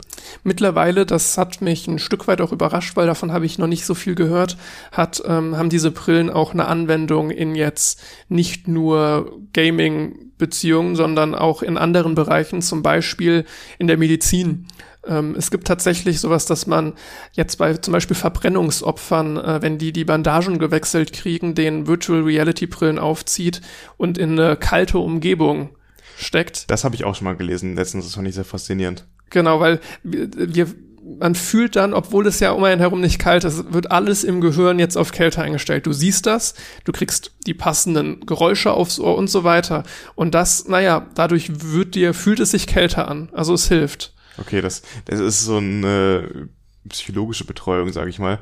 Ich glaube auch, dass man das in anderen Bereichen einsetzen kann im Krankenhaus, vor allem auch bei Leuten, die wirklich schlimme Unfälle erlebt haben, Beispielsweise auch, wenn du jetzt äh, traumatisiert bist von irgendeinem Unfall. Ich glaube, dass man da auch Therapiemöglichkeiten hat. Ich habe noch ein weiteres Beispiel, das geht auch in diesem medizinischen Bereich, den du ansprichst, und zwar äh, Balancetraining. Also, dass du halt dadurch, dass du wir balancieren jetzt übers Ohr ähm, und halt aber auch viel durch die Augen. Ne? Jetzt im Ohr ist das Sinnesorgan für die Balance, mhm. aber ähm, Augen sind dabei eine Wesen spielen dabei eine wesentliche Rolle. Das merkt man schon dabei, dass wenn man Augen schließt, werden alle Balanceübungen schwieriger. Mhm, also das, die Erfahrung habe ich auch schon gemacht, ja. Genau, also das kann man, das kann man einfach mal ausprobieren mit auf einem Bein stehen. Wir haben heute so viel, was man ausprobieren kann. Genau. Wunderbar. Wenn man dann sich dann betrinkt, wird's noch schwieriger. genau. Ja, bitte einmal eine komplette Versuchsreihe. genau. Nee, und das, da kann ich es mir super vorstellen, dass das ein gutes Training ist, dass man da jetzt in eine Umgebung gesteckt wird mit der Brille, die, naja, eher unruhig ist und man dann die Balance halten muss. Äh, das ist auf jeden Fall ein Einsatzbereich, der heute schon praktiziert wird. Und das, naja, im Grunde genommen kann man sagen, wir sehen nicht mit den Augen, sondern mit dem Gehirn. Das Auge ist nur der, der das Mittel zum Sehen und dadurch lässt sich Virtual Reality sehr realistisch umsetzen. Das heißt, durch die passenden Sounds auf den Ohren, die naja, die richtigen Geräusche machen viel aus, der Blickwinkel passt und so weiter. Unserem Augen wird wirklich vorgespielt, das ist real und dadurch wird halt diese Technik immer besser. Ich denke auch, dass ähm, vor allem durch das Gaming jetzt sehr viel Geld reinkommen wird in die Entwicklung dieser äh, Projekte und davon kann die Medizin ja nur profitieren. Die Medizin an sich wird jetzt nicht äh, die Technik groß voranbringen, aber man merkt das ja, wie groß die Spieleindustrie eigentlich ist. Das wird oft unterschätzt, was für ein Milliardengeschäft das ist. Und wenn dieses Geld nur zu einem Teil in Virtual Reality fließt in Zukunft, hat das ein großes Potenzial. Das kann ich mir vorstellen, ja. Was, was mega faszinierend war, ähm, das war ein Video, was ich gesehen hatte, das ging um eine Erweiterung für Virtual Reality Brillen. Ähm, das war so ein kleines, also es hieß Next Mind. Ähm, ich kann das Video auch gerne mal verlinken. Ähm, das hat man hinten an die Virtual Reality Brille dran gemacht oder an eine Basecap oder sonst was. Ähm, und dann waren da so kleine ja, ich würde sagen, Noppen oder ähm, Berührungssensoren an deinem Hinterkopf angebracht. Und jetzt hat das, musstest du dieses Gerät kalibrieren, da hast du dann so eine Software durchlaufen. Und am Ende hat das tatsächlich funktioniert, dass wenn du dich jetzt auf etwas konzentrierst, also ich möchte diesen Button am Computer klicken, dann wurde das wahrgenommen und der Button wurde geklickt. Ich glaube, sowas muss man aber auch sehr genau einstellen und ähm, kalibrieren, weil für jeden ist ja dieser, dieses Denkenmuster, ich drücke jetzt darauf ein anderes. Genau, es gab da, wie gesagt, es gab diesen Kalibrierungsprozess und das war kein, kein Werbevideo, sondern das war wirklich eine Art Review. Also der Typ hat das ausprobiert und es war faszinierend, wie gut das geklappt hat. Ähm, also, ja, weil das wahrscheinlich auf ihn eingestellt war schon. Er, er hat den Kalibrierungsprozess gemacht. Also, ja, genau. Ähm, aber wenn das jeder machen würde, dann. dann genau, also den, den, den muss jeder ja. machen, aber der gehört dazu. Also, dass du diesen Kalibrierungsprozess machst, das das ist vorgesehen für ja. jeden Anwender. Ne? Ähm, und dann war es tatsächlich so, er fokussiert sich auf eine Aktion und die geschieht. Also, ja. und das nur durch diese, das, das, das war Plastik, was der am Hin, also es sah aus wie Plastik. Ja, da war ein paar Kontakte dann. Ein paar Kontakte dran. Genau. Und das, und das Ganze läuft, was Und dann misst man dann diese Hirnwellen aus, genau. Ich, ich hätte irgendwie erwartet, dass da, keine Ahnung, aber nicht so einfach. Auch da hast du wieder elektrisches Potenzial, wo wir wieder. Ja, aber warum hat er dann da Plastik dran? Ja, du hast ja einfach äh, als Impuls jetzt, dann. Jetzt ist sehr, sehr schwierig, das kurz zu beschreiben und ich will auch überhaupt nicht behaupten, dass ich da Experte auf dem Gebiet bin, aber wenn durch die Nervenbahn äh, Signale gehen, entstehen ja durch äh, Ladungsdifferenzen in diesen Nervenbahnen halt Potenz elektrisches Potenzial, was weitergegeben wird und damit von deinem Gehirn quasi eine Anregung an die Muskeln gegeben wird. Und wenn du dir das jetzt vorstellst, diese Anregung, aber nicht durchziehst, also wie ich mit dem Finger auf irgendwas draufdrücke, dann entsteht dieses elektrische, dieser elektrische Impuls schon in deinem Gehirn. Und wenn du den dann ausmisst mit Kontakten und weiterleitest an das System, dann kannst du das auslesen und nutzen. Das, das, was du gerade erzählst, das erinnert mich an einen TED Talk, den habe ich dir, glaube ich, mal gezeigt vor längerer Zeit, wo es um ähm, ja so neurowissenschaftliche Sets für zu Hause geht. Ähm, und zwar, das war ein TED Talk, da packe ich auch mal den Link in die Show Notes rein. Und zwar hat der zwei Personen auf die Bühne gebeten und dann hat er denen so ein kleines Kabel am Handgelenk festgemacht und das dann in so ein Raspberry Pi mäßiges Interface, also es war wirklich so selbstgebaut mäßig oder kann jeder selbst bauen ähm, und hat dann bei einer anderen Person am Oberarm, meine ich, ein anderes Kabel so dran geklebt, so ein bisschen, ja, wie man sich das vorstellt, so, so ein runder Klebestreifen, der dann da drauf kommt. Und jetzt war es tatsächlich so, wenn der eine den Arm angespannt hat, dann hat der andere unfreiwillig diese Zuckung mitmachen müssen, weil halt wirklich diese, diese Nervenbahn, dieses Signal wurde weitergegeben und genau an der richtigen Stelle wieder in Form eines Impulses bei ihm eingesetzt, dass er diese Zuckung unfreiwillig nachmachen musste. Da merkt man, dass wir einfach nur Maschinen sind, die von unserem Gehirn gesteuert werden. Also es sind alle Menschen haben die gleichen Signale, die an die an das vom Gehirn an den Körper gegeben werden. Er wird komplett der freie Wille geraubt. naja, das äh, will ich jetzt nicht ausschließen dadurch. Aber beispielsweise auch für Menschen, die eine Prothese brauchen, ist ja eine Idee, dass die quasi Kontakte ans Gehirn bekommen und dann eine Prothese, die an ihrem Arm sitzt, äh, fernsteuern können dadurch. Einfach durch den Gedanken. Da hatte ich auch mal was Interessantes zu gehört, dass es ja ein Problem ist. Manchmal hat man ja, es ist einfach ein negatives Beispiel, so viel Hass auf eine Person, dass man sie am liebsten halt schlagen würde. Und da stellt man sich im Kopf vor. Und in dem Moment hat man aber so eine, so einen Schutz in sich drin, so einen Impulsschutz, dass man eben diesen Impuls nicht sofort ausführt. Und in dem Moment, wo du es dir vorstellst, kann es aber passieren, dass so eine Prothese auslöst. Und wie handhabst du das? Wer ist dann schuld? Ist dann derjenige schuld, der sich das vorgestellt hat? Ist der Hersteller schuld, weil er diesen Impulsschutz nicht richtig eingebaut hat? Boah, das, das ist ein sehr interessanter das sind interessante Gedanke. ethische ja. Fragen oder Haftungsfragen wieder, wie bei selbstfahrenden Autos. Wie handhabst du solche menschlichen Emotionen oder menschlichen Fehler, die es gibt? In Maschinen? Oder wie setzt du das um? Ja, das ist, gerade weil es auch technisch, stelle ich es mir halt unfassbar schwierig vor, das präzise zu machen. Das sind so, so ungreifbare Sachen irgendwie. Stellst es so ein, dass du überhaupt niemanden damit schlagen kannst mit einer Prothese? Oder dass es in einer Maximalgeschwindigkeit mit der sich Boah. bewegen kann. wo du, wo du bei ethischen Fragen bist, das hatte ich mir auch noch so ein bisschen als, als Diskussionsthema überlegt. Und zwar hatte ich eine Expertenmeinung gehört, die behauptet hat, dass man davon ausgehen kann, dass in, ja, ja, wenigen Jahrzehnten man Technik entwickeln wird, die uns nicht mehr unterscheiden lässt zwischen Realität und virtueller Rea Realität. Hm. Und das, naja, Vielleicht leben wir schon in der virtuellen Realität. wer weiß. War das nicht sogar auch Elon Musk oder Ach, das haben Ähm, viele schon gesagt. Genau, dass sie also nur, nur ist äh, in einer Simulation leben. Nichts, was auf dem Mist von Elon Musk gewachsen ist. Aber einer, einer der größeren, die da dran glauben oder ich glaube, das, er, das ich glaube, er ist sehr überzeugt davon, zumindest in dem, was er sagt, so in Interviews. Und äh, ja, na, wenn man ähm, wenn man das nicht mehr unterscheiden kann, dann naja, entstehen dadurch auch viele ethische Fragen diesbezüglich. Ne? Also wie würde eine Gesellschaft aussehen, wo du nicht mehr weißt, ob du jetzt gerade in der Realität oder in einer virtuellen Realität lebst? Mach, haben wir dann so ein Mittel wie, keine Ahnung, den, den Kreisel aus Inception?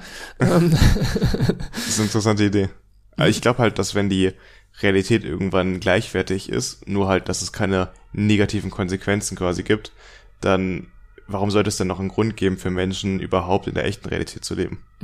Das ist eine interessante Sache. Ich lese mir nämlich momentan, ich weiß nicht, es gibt dazu einen sehr schlechten Steven Spielberg-Film, ähm, Ready Player One. Ist ja, ich habe ihn nicht gesehen. Äh, Ich habe ihn auch nicht gesehen, aber nicht, es der, ist heißt, nicht, der ist nicht so alt, oder? der, der ist relativ neu und ich habe ihn tatsächlich auch nicht gesehen. Ich sage trotzdem schlecht, weil ich nur Schlechtes über ihn gehört habe. Also es, es war so Ist jetzt das ist mutig zu sagen, Ähm, äh, dass ein Film schlecht ist. Parade, Paradebeispiel eines schlechtes Filmes hieß es überall immer. Okay. Ähm, mal schauen, jetzt wenn ich das Buch zu Ende habe, ich habe es jetzt tatsächlich auf Englisch bestellt, weil ich so ein bisschen Englisch damit üben möchte.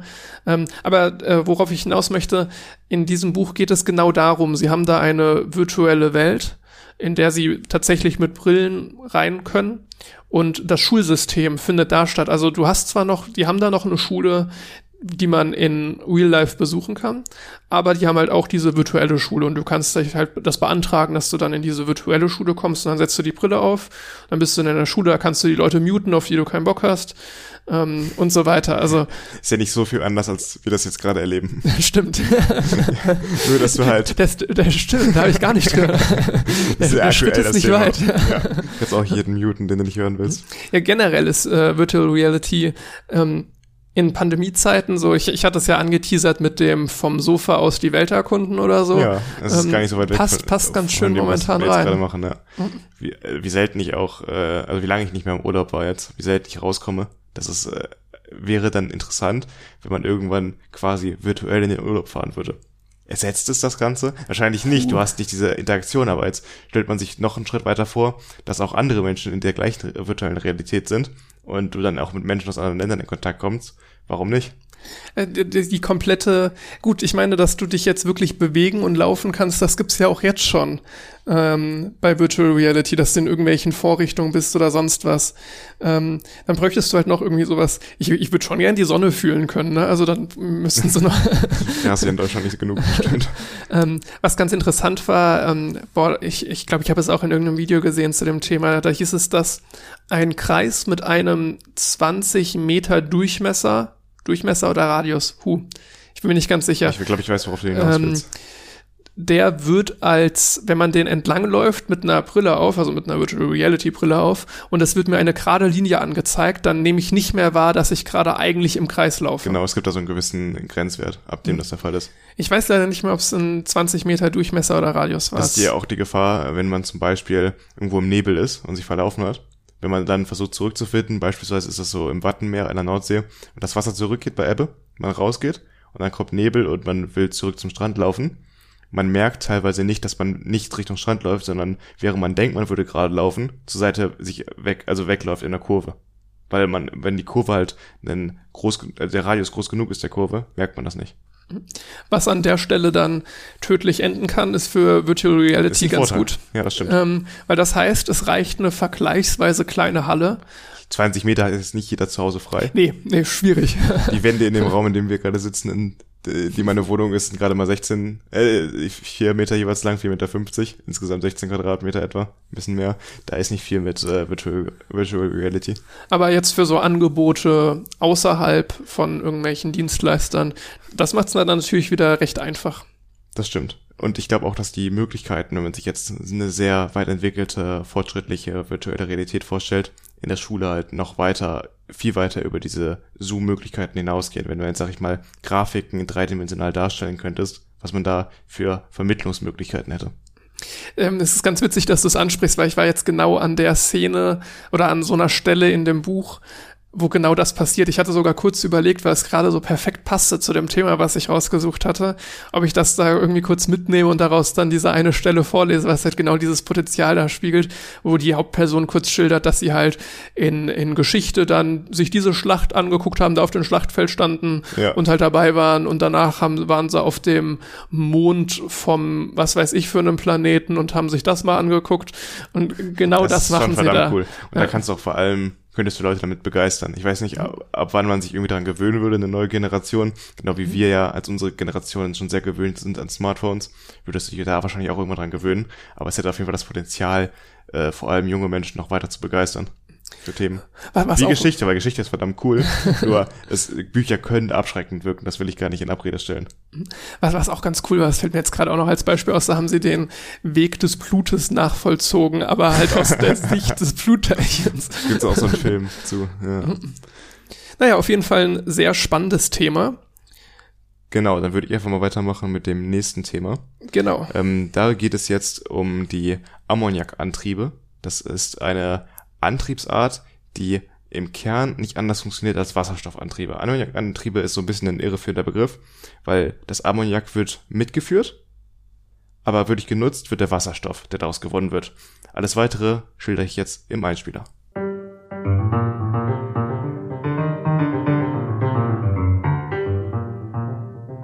Wer schon einmal die gigantischen Containerschiffe im Hamburger Hafen gesehen hat wunderte sich vielleicht auch schon darüber, wie man ein solches Schiff in Bewegung setzen kann. Meist lautet die Antwort mit Energie aus Schiffsdiesel und Schweröl.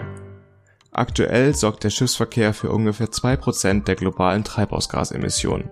Wie könnten wir Menschen in Zukunft das hohe Verkehrsaufkommen auf den Meeren emissionsfreier und damit klimafreundlicher gestalten? Momentan ist eine viel diskutierte Lösung für das Problem, die Schiffe mit Brennstoffzellen als Antrieb auszustatten. Als Treibstoff muss Wasserstoff eingespeist werden, allerdings sorgt die Mitführung des Energieträgers für erhebliche Schwierigkeiten, denn Wasserstoff ist erst ab minus 253 Grad Celsius bei Normaldruck oder beim 700-fachen des Atmosphärendrucks flüssig. An dieser Stelle kommt das Ammoniak ins Spiel. Die Verbindung aus Stickstoff und Wasserstoff ist bereits bei minus 33 Grad oder 9 bar flüssig und somit viel besser zum Transport geeignet.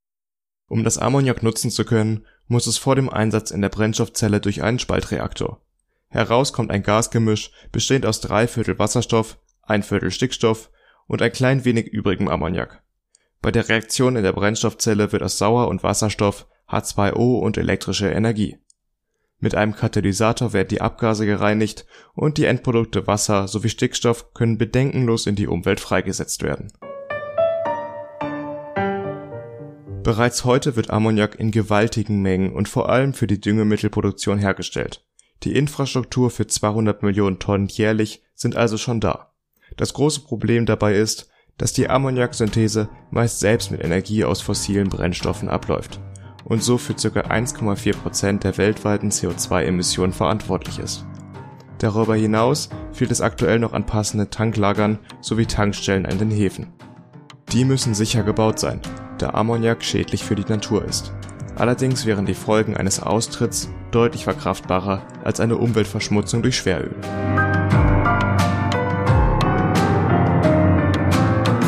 Ein großer Vorteil wäre des Weiteren die Möglichkeit von Power to Gas, wobei überschüssige Energie aus erneuerbaren Quellen in diesem Fall genutzt wird, um Ammoniak zu synthetisieren.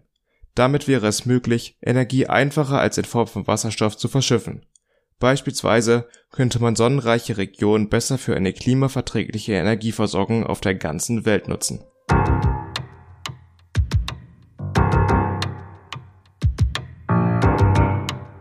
Das Fraunhofer Institut für Mikrotechnik und Mikrosysteme arbeitet bereits mit europäischen Nachbarn an einem Projekt namens ShipFC. Unter der Koordination von NCE Marine Cleantech aus Norwegen soll bis Ende 2022 der Prototyp eines Schiffantriebs auf Basis von Ammoniak entstehen. Das Projekt wird durch die Europäische Union gefördert. Auch AIDA hat angekündigt, bis 2030 ein Kreuzfahrtschiff mit dieser Technologie entwickeln zu wollen. In der Schifffahrt ist Ammoniak schon längst der Wasserstoff 2.0 und ein echter Hoffnungsträger in der Bekämpfung der Klimakrise.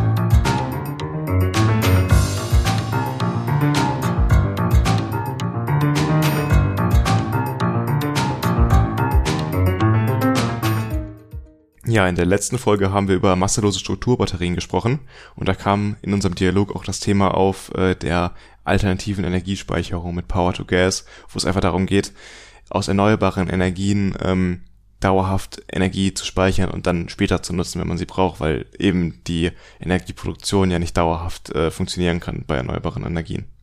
Und da ist Ammoniak dann eine ganz interessante, eine, ganz interessante Sache, weil Ammoniak hat eine vergleichsweise hohe Energiedichte. Ich bin auch einfach nur drauf gekommen durch so einen Spektrum-Artikel, der mir empfohlen wurde. Ähm, ich hatte immer nur das Wasserstoff im Kopf und dass man dann aus einer Brennstoffzelle daraus wieder Energie gewinnen kann, das war mir klar. Aber dass Wasserstoff ja eigentlich gar nicht so gut zu lagern ist, war mir nicht so bewusst. Und dass Ammoniak so viel besser ist, äh, hatte ich auch keine Ahnung. Und das finde ich ist eine neue Erkenntnis, die äh, so mein ganzes Bild von dieser Energiespeicherung ein bisschen gewandelt hat. Ich glaube, Ammoniak muss man bei so circa minus 10 Grad lagern. Nee, 33 hatte ich gesagt. 33? Dem, äh, Einspieler, genau. Da, natürlich, wenn du den Druck erhöhst, Kannst genau, aber jetzt mit ein bisschen höherem Druck. Ne? Ich denke, als, dass also minus 33 Grad bei Normaldruck wäre das. Minus 3, okay, minus 33 bei, aber in der Praxis würdest du ja für den Transport, denke ich mal, den Druck ein Stück weit erhöhen, so eine genau. äh, sinnvolle Kombination machen. Weil ich, ich meine mal gehört zu haben, dass es jetzt in der Praxis, also es wird noch nicht sonderlich viel gemacht, jetzt halt, wie du meintest, ne, für, ein Land, für die Landwirtschaft wird viel Ammoniakherstellung betrieben. Ähm, genau. Aber ähm, dann tatsächlich für den Transport meistens dann bei minus 10 Grad und einem erhöhten Druck. Genau, ich meine, äh, bei normalen Temperaturen ist es schon beim 9 Bar Druck, also dem neunfachen des Atmosphärendrucks, ähm, flüssig. Das ist etwa der, der hatte ich den Vergleich gelesen, das ist etwa die, der Druck, ähm, den du in einer Gasflasche hast beim Grillen oder sowas, wenn du da eine Gasflasche anziehst, äh, an, anschließt. Ähm, was auch ganz interessant ist, wo du gerade nochmal die ähm, Produktion für die Düngemittelproduktion ansprichst, für eine Tonne Ammoniak, die hergestellt wird, entstehen 1,5 Tonnen CO2 momentan. Das ist viel, das ist dieses Haber-Bosch-Verfahren, ne? Genau, das ist, äh, hat man auch in der Schule in Chemie vielleicht schon mal gemacht oder zumindest was von gehört. Ich, ich war nicht gut in Chemie. ich hatte Chemie LK, aber ich kann es jetzt auch nicht mehr beschreiben. genau, und äh, das ist halt das Problem, dass viel, äh, das meiste des Ammoniaks immer noch mit äh, Kohle oder Erdgas äh, gewonnen wird. Also dieser Vergleich jetzt mit den 1,5 Tonnen CO2 pro Tonne Ammoniak äh, fällt an, wenn man das Erdgas, also aus Erdgas berechnet, die Energie, der genutzt wird für. Das ist ein recht energieaufwendiges Verfahren, die Synthese. Allerdings ähm, ist das nicht zwingend notwendig. Ne? Ich, ich glaube, es gibt durchaus theoretisch Verfahren, die das Ganze besser machen würden. Damit habe ich mich nicht so beschäftigt, aber was auf jeden ich, Fall. Ich kann dir auch nicht genau das Verfahren nennen, aber ich habe auf jeden Fall davon gelesen, dass ähm, es, dieses Haber-Bosch-Verfahren ist ein sehr einfaches und schnelles Verfahren, aber es gibt durchaus die Möglichkeit, auch Ammoniak deutlich ähm, umweltschonender herzustellen.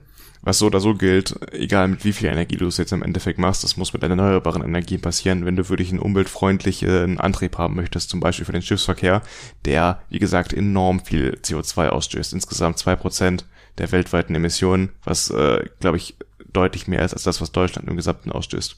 Mhm.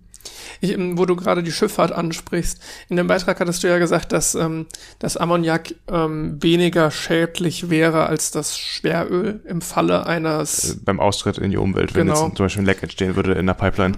Das, das fand ich insofern ganz interessant. Das kann ich mir auch vorstellen, dass, dass es so ist. Ich hatte mal gehört, dass ähm, Ammoniak schon mal als Kältemittel in der Schifffahrt eingesetzt wurde, allerdings dann aufgrund der Giftigkeit wieder verbannt wurde. Ich weiß nicht genau, ob das jetzt daran liegt, dass es zu giftig was, was, ich, ich, ich bin mir da nicht sicher, ob es jetzt zu giftig für irgendwie das Personal oder fürs Hantieren damit war oder ob es da um Umweltaspekte ähm, ging. Weil was man sagen muss, Ammoniak ist sehr wasserlöslich. Genau, und es ist, wäre auch auf keinen Fall gut, wenn das irgendwie in die Umwelt gelangt. Auch für Menschen ist es giftig. Das heißt, äh, wir Menschen dürfen das auch nicht einatmen.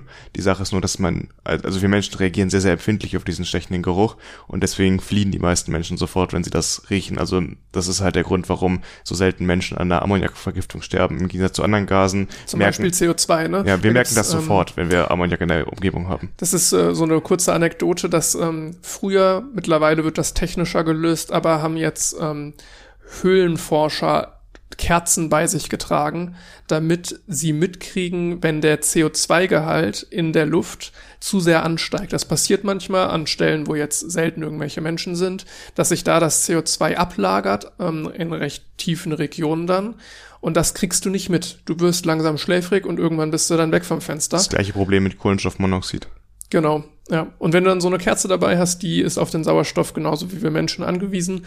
Und das heißt, die geht aus. Und das war früher ein Mittel, um genau sowas zu verhindern, so eine CO2-Vergiftung. Ich glaube, bei Bergleuten waren früher auch immer diese Kanarienvögel dabei, die äh, halt angefangen haben, äh, sie haben normalerweise gesungen und wenn sie halt aufgehört haben zu singen, dann wusstest du, dass irgendwas nicht stimmt, auch wenn andere Gase austreten in einem Bergwerk.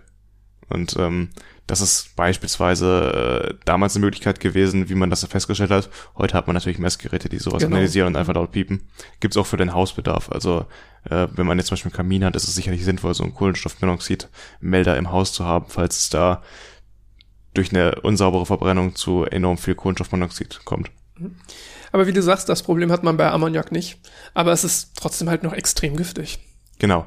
Ähm, was mir halt nur wichtig war zu erwähnen, dass es giftig ist, klar, aber dass es weniger giftig ist für die Umwelt und nicht vor allem so langfristig Sch- Schäden anrichtet wie Schweröl oder Diesel, wenn es austritt. Und das, wenn, wenn man die Bilder mal gesehen hat von irgendwelchen Vögeln, die äh, von diesem Öl erwischt wurden, die können, die können sich nicht mehr mehr fliegen, weil alles verklebt ist an denen. Wa- Was ich mir da denke, das ist absolut keine Expertenmeinung da, aber ich stelle mir doch vor, naja, Schweröl kann ich doch vergleichsweise leichter wieder binden, weil das sich absondert vom, vom Wasser. Während ich Ammoniak, was sich im Wasser löst, einmal drin, immer weg. Aber du hast ja jetzt im Meer enorme Wassermassen. Ich glaube, das würde sich einfach so stark verdünnen. Natürlich durch im die ersten, im ne? ersten Moment wäre Mhm. das natürlich giftig, dieses Wasser. Aber durch die Gezeiten und durch Ströme im Wasser verteilt sich das so stark, dass es irgendwann nicht mehr giftig ist in Genau das, was das. Schweröl dann nicht tut. Ne? Genau, das Vielleicht ist Schweröl genau das bleibt Grund. als Teppich darauf liegen und alles, äh, was da an Tieren rankommt, äh, dann darum ist es halt geschehen, weißt du, wenn die nicht gerade gerettet werden. Das klingt sehr sinnvoll für mich, dass das der Grund ist, warum ähm, Schweröl schädlicher ist als Ammoniak. Ja. Und das bleibt halt einfach langfristig da, es geht nie wieder weg. Das musst du halt entweder absaugen und was, das ist halt bei großen Mengen ein riesiger Aufwand. Äh, ähm, Ich weiß nicht, als Kind habe ich äh, das damals miterlebt mit dieser BP, äh, Kind oder Jugendlicher, mit dieser BP-Bohrinsel, die damals in die Luft gesprengt ist, unfreiwillig. Und Ja, wo dann ja. das ganze Öl ausgetreten ist, beziehungsweise das ganze Erdöl. Und das ist ja Schäden, die ja noch bis heute da sind. Ja, das sind große Schäden. Ich versuche mich gerade an den Namen dran zu erinnern. Ich weiß es auch nicht mehr. Ah, naja, Hab ich komme mir ich glaube ich jetzt nicht mehr drauf. Ja. Auf jeden Fall ähm, gibt es auch die Möglichkeit, Ammoniak direkt zu verbrennen, um die Energie noch effizienter zu nutzen. Dabei würden aber schädliche Stickoxide entstehen und die könntest du dann nicht einfach so wieder in die Atmosphäre leiten. Das Schöne ist ja gerade, wenn du es mit dem Ka- also aufspaltest und nachher mit dem Katalysator reinigst, hast du nachher nur noch Stickstoff und Wasser übrig, was du einfach so in die Umwelt reinlassen kannst. Und das ist äh, gegenüber heute, wo ganz viel CO2 von solchen großen Schiffen in die Luft gepumpt wird, natürlich ein Riesenvorteil. ja, kann ich mir vorstellen, dass das, also ja, du hast ja gesagt, mit zwei Prozent eine Schifffahrt ist halt heftig. Und was dazu kommt, ist ja nicht nur, nicht nur der CO2-Ausstoß, sondern generell auch was jetzt Umweltschäden, ähm, da, was da sonst noch alles so mit reinspielt. Also Schifffahrt ist einfach unfassbar schmutzig. Und was auch gut ist an Ammoniak, ist es kein Treibhausgas selbst. Das heißt, äh, wenn man zum Beispiel sich Methan anguckt, Methan wird ja auch teilweise benutzt, um äh, äh, für Energie, für Energiespeicherung. Und wenn Methan, Methan äh, entweicht, ist das selbst äh, viel, viel schlimmer sogar noch als CO2, weil das eben ähm, noch stärkere Treibhausgaseigenschaften hat als das, der Kohlenstoffdioxid. Mhm. Ja, und äh, Methan entweicht dann halt schnell mal durch winzige Lücken, also poröse Membranen halt an diesen Tanks, während Ammoniak dafür zu groß ist und nicht durch so ganz kleine poröse Membranen entweichen kann. Methan entsteht ja auch sehr, sehr viel in der Umwelt. Es gibt sogar jetzt unter Wasser recht viele ähm, kleine, boah, ich weiß nicht, wie die genau heißen, So aber Methanlecks. mit Methanlecks, genau, Genau, weil ja. Methan halt unfassbar gut durch Dinge durchkommt, doof gesagt. Methan ist ja auch winzig. Ich, äh, wenn ich das nicht falsch sage, ist es ein, ist es ein, sind es vier Wasserstoffatome nur? Also es ist ja wirklich mit Chemie, ähm, da kann, kann ich nicht weiterhelfen. Ich, ich lehne mich jetzt nicht aus dem Fenster, ich sage jetzt keine chemischen Formeln aus dem Gedächtnis. ähm, und äh, Ammoniak hat eine geringe Explosionsgefahr als zum Beispiel Wasserstoff. Das ist auch äh, ein weiterer Vorteil und außerdem hat es eine höhere Energiedichte. Das heißt, auch wenn du ähm, Ammoniak äh, vielleicht noch stärker behandeln musst, weil du es beispielsweise mit dem Spaltreaktor erstmal aufspalten musst, bevor du es nutzen kannst, hat es insgesamt trotzdem eine bessere Energiebilanz in der Nutzung als Wasserstoff weil du es halt dichter mitnehmen kannst. Gibt's gibt's noch andere Anwendungsmöglichkeiten? Ich hatte auch zum Beispiel was von Autos gelesen, die man vielleicht als mit, mit flüssigen Ammoniak antreiben könnte. Da wird ja viel über Wasserstoff diskutiert. Nicht bei den Standardautos, da ist ja meistens die Batterie, die da genutzt wird. Bei LKWs und bei Bussen ist ja die Überlegung, ob man die vielleicht mit Wasserstoff antreibt. Und da weiß ich nicht, wie aufwendig das ist, eben so ein Spaltreaktor und so ein Katalysator da noch einzubauen um das Ammoniak halt vorher zu spalten, bevor es in die Brennstoffzelle gelangt. Ähm, was ich da gehört habe, ich weiß nicht, ob das chemisch Sinn ergibt, aber dann haben sie tatsächlich darüber geredet, dass man wirklich flüssiges Ammon, ähm, Ammoniak mit Benzin mischt. Hm. Ähm, ja, wie ich gerade sagte, du kannst Ammoniak auch direkt verbrennen. Genau. Und dann entstehen dabei halt giftige Stickoxide, die du jetzt gerade auch hast durch Benzinverbrennung. Also Benzinverbrennung ist sicherlich nicht gesund, aber du willst ja vielleicht mit Ammoniak gerade eben das gesünder machen das hieße, das hieße, wenn ich jetzt diese Technik mache und Ammoniak wirklich einfach in ähm, als Benzinersatz verwende, dann habe ich eigentlich nichts gewonnen. Du hast vielleicht äh, das Ganze weniger klimaschädlich gestaltet, aber in Innenstädten wäre es trotzdem für die Menschen weiterhin so schädlich, wie es jetzt auch gerade ist. Mhm. Weil ähm, ich, ich meine, da gehört zu haben, dass schon theoretisch 80-20 wäre etwas, was umsetzbar ist, jetzt vom Verhältnis Ammoniak-Benzin und das sogar mit einem sehr ähnlichen Aufbau des Autos. Also man müsste die Autos nicht viel umrüsten, wenn man das Ammoniak wirklich einfach nur verbrennen möchte. Ähm, es gibt paar Kleinigkeiten. Man muss zum Beispiel schauen, dass das Gas irgendwie, ähm, was da rauskommt oder irgendwie sonst entsteht, halt abgesaugt wird, dass da keine, keine Gefahr besteht, dass man das jetzt im Autoinneren einatmet. So kleine Veränderungen müsste man machen. Aber die grundsätzliche Konstruktion würde sehr ähnlich bleiben. Es wäre vielleicht als Übergangsschritt geeignet, dass man äh, dem Benzin ein wenig Ammoniak beimischt. Aber ich glaube nicht, dass es ein zukunftsfähiges Konzept wäre. Okay. Da müssen wir halt, äh, wenn wir immer noch 80% Benzin verbrennen würden, dann hätten wir die, glaube ich. Nee, nee, es wäre 80, 20, so, also okay. 80 Ammoniak. Aber ich glaube, wir müssen halt Benzin. halt komplett weg vom Benzin auf Dauer, wenn wir da irgendwas erreichen wollen und einen Klimaschutz. Und ähm, beispielsweise hatte ich auch noch die Zahlen rausgesucht, eine Batterie kann bis zu, bis zu 80 Prozent äh, Wirkungsgrad erreichen. Das heißt, von der Energie, die du da speicherst in der Batterie und die du nachher nutzt, während du über eine Brennstoffzelle nur 50 Prozent Wirkungsgrad erreichen kannst. Mhm. Das heißt, die Energie, die du dir aufwendest, um den Wasserstoff oder das Ammoniak herzustellen bzw. zu synthetisieren, bekommst du nur etwa zur Hälfte nachher wieder raus. Ja, das, das 80 Prozent hört sich viel an. Bei der Batterie. So. Bei der Batterie ist 80 Prozent viel. Sag nochmal die Zahl. Was hattest du gesagt bei der, beim Brennstoff 50 Prozent? Genau. Ja. Das heißt, du verschwendest in Anführungszeichen viel mehr Energie, was nicht schlimm ist, wenn diese Energie eben aus erneuerbaren Energien kommt. Ja, Aber da hatten wir auch schon überredet, erneuerbare Energien, was man am Ende braucht man halt überall wieder die Solarpanels. Es oder geht kein, kein, kein Weg dran vorbei und wie ich das auch sagte, mhm. in dem Einspieler wäre das aber die Möglichkeit eben, die Energie quasi zu verschiffen. Und das wäre wahrscheinlich eine Mission für die Zukunft. Es gab schon mal vor Jahren so Pläne, große Solaranlagen in der Sahara beispielsweise aufzubauen und mit großen Stromtrassen das nach Europa zu bringen, diesen Strom.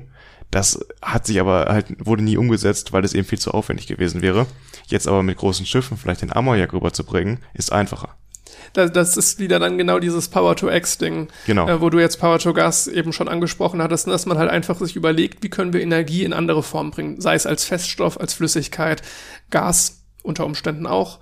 Ähm, und dann kann man Energie verschiffen und das muss dann nicht mit irgendwelchen Trassen oder sonst was geschehen, sondern kann halt mit einem Schiff passieren. Theoretisch ginge sogar in einer Pipeline. Also wenn man jetzt keinen Nord Stream 2 aus Russland bauen würde für Erdgas, sondern vielleicht aus Nordamerika eine äh, Ammoniak-Pipeline nach Europa, wäre das vielleicht sogar sinnvoller äh, umweltschutztechnisch.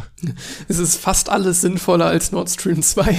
ja, vor allem halt, dass Erdgas sicherlich nicht die Zukunft ist. Ja.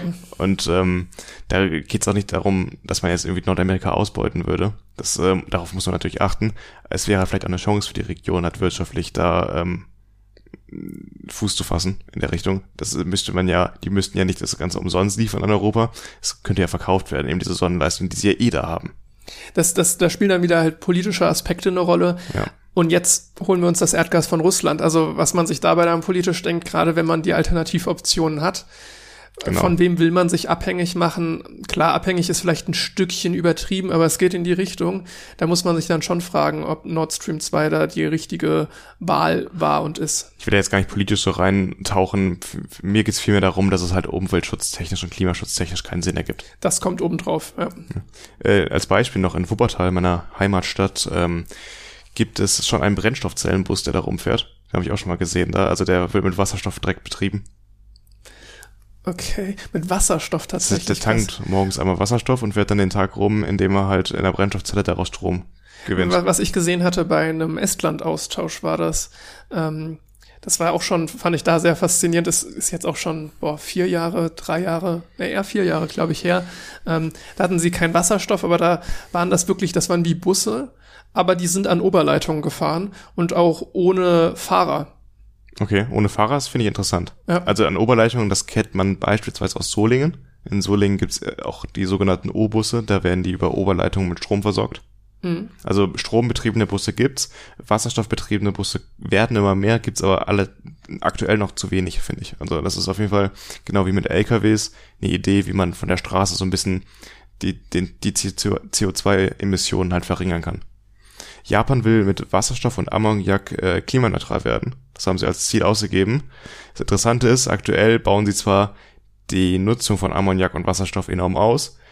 Das meiste davon wird aber immer noch mit australischer Braunkohle produziert. Das heißt, die Klimabilanz ist absolut für den Arsch, wenn ich das mal so sagen darf. die sagen zwar, das ist nur eine kurzfristige Lösung und auf Dauer wollen wir das mit erneuerbaren Energien schaffen.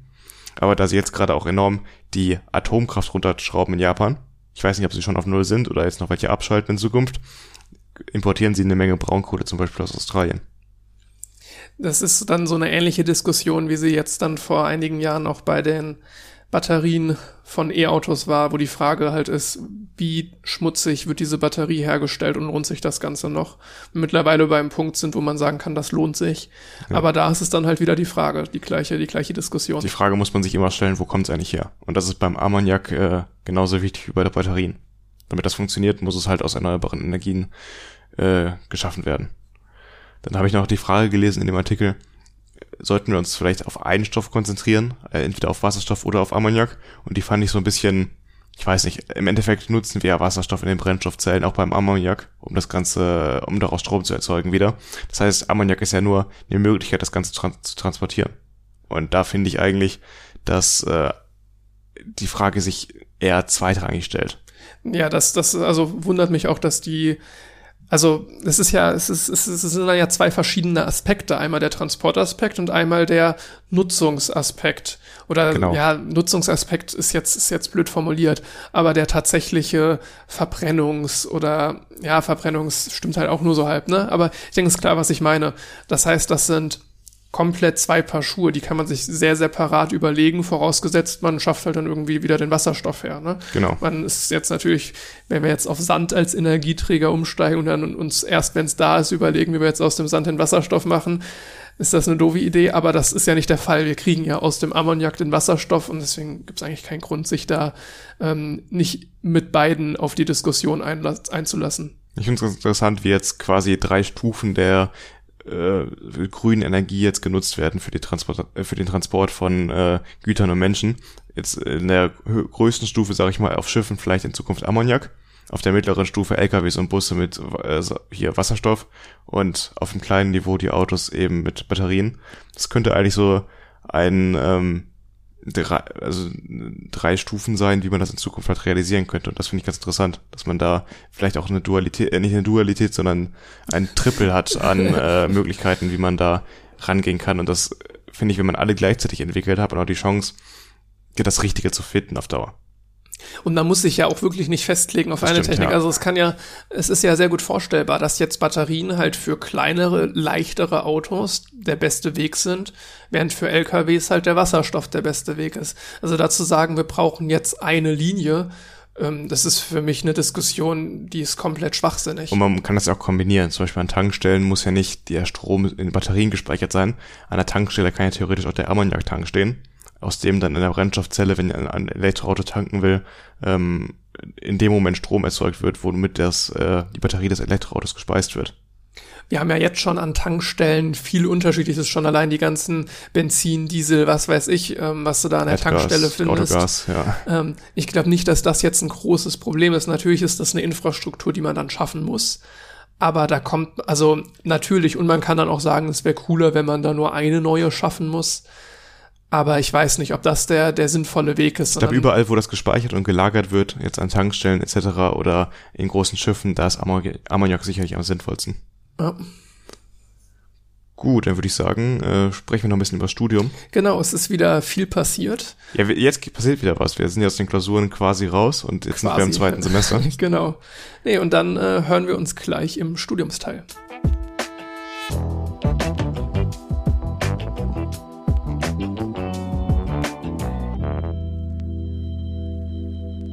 Bei mir steht noch eine Klausur an, und zwar die Informatikklausur, die du schon hinter dir hast. Genau. Ähm, aber naja, es heißt wohl, dass sie nicht so schwierig ist, deswegen quasi hat man dann vielleicht die Klausuren hinter sich. Ich möchte mich da jetzt noch nicht aus dem Fenster lehnen, aber ich denke, es sollte drin sein, diese Klausur. Jetzt am Donnerstag habe ich die zu bestehen. Also sogar schon nachdem die, also wenn die Folge erscheint, habe ich die Klausur schon weg. Ja, heute kam noch eine E-Mail dazu, dass äh, bei der bei dem Ersttermin der Klausur eine Klausuraufgabe nicht gewertet wird, weil der irgendwie einen Fehler in der Aufgabenstellung hatte. Das heißt, ich habe jetzt sogar noch eine Notenstufe besser. Das freut mich, cool, habe ich ne? nichts gegen. ja. Ja, stimmt. Ich hatte in der WhatsApp-Gruppe, glaube ich, sogar die Aufgabe gesehen. Äh, Das war so eine komische Aufgabe, wo man einen Heap-Sort irgendwie machen sollte und das Array war ganz komisch, Okay. komisch. Ja, ich weiß es ehrlich gesagt gar nicht. Ich habe mir die Einsicht auch nicht angeschaut gehabt, deswegen äh, kann ich dazu nicht sagen. Aber dadurch, dass halt äh, die Maximalpunktzahl reduziert ist, habe ich halt jetzt sozusagen mehr Prozent erreicht und habe deswegen Genau, dann, dann war wahrscheinlich bei euch die spannende Frage, habt ihr da richtig geraten? Also das, was sie dachten, was Ach, richtig das wäre? ich. Äh, weil wenn das äh, der Fall ist, dann, Dann hätte ich hätte ja es nichts weniger. geändert. Genau, oder? Nee, da hätte es nichts geändert, genau. Genau. Aber wahrscheinlich hatte ich die falsch und dadurch, äh, Es ist halt dann wirklich wurde, eine habe ich 1, jetzt einen 1 zu Vorteil. 4 Chance, ne, dass man noch, also es ist eine 3 zu 4 Chance, dass man sich noch verbessert. Genau, ja. Und sonst äh, haben wir jetzt den ersten Ein Einblick bekommen, was die neuen Module im zweiten Semester so beinhalten. Bisher bin ich da eigentlich ganz glücklich drüber. Ich finde das meiste recht spannend. Wir haben ja eben schon ein bisschen über Informatik gesprochen, über unsere neuen Themen jetzt im neuen Semester. Und ich finde Informatik 2 so viel interessanter noch als Informatik ich 1. auch um Längen. Ja, In Informatik 1, das hatten wir ja in der ersten Folge, in der ersten Folge, auf, auf jeden Fall auch in der letzten Folge haben wir auch über Informatik viel gesprochen. Diese ganzen Sortieralgorithmen lassen wir jetzt hinter uns. ich will das gar nicht mehr in den Mund nehmen, dieses Wort. das reicht und, mir und jetzt. jetzt wird's wirklich spannend, hatte ich das Gefühl. Ne? Also Ja. gut, ich gebe zu, das, was wir jetzt vielleicht eben zwischendrin erzählt haben mit Datenübertragung. Das kann spannend sein, muss es nicht, aber ich finde es persönlich sehr spannend.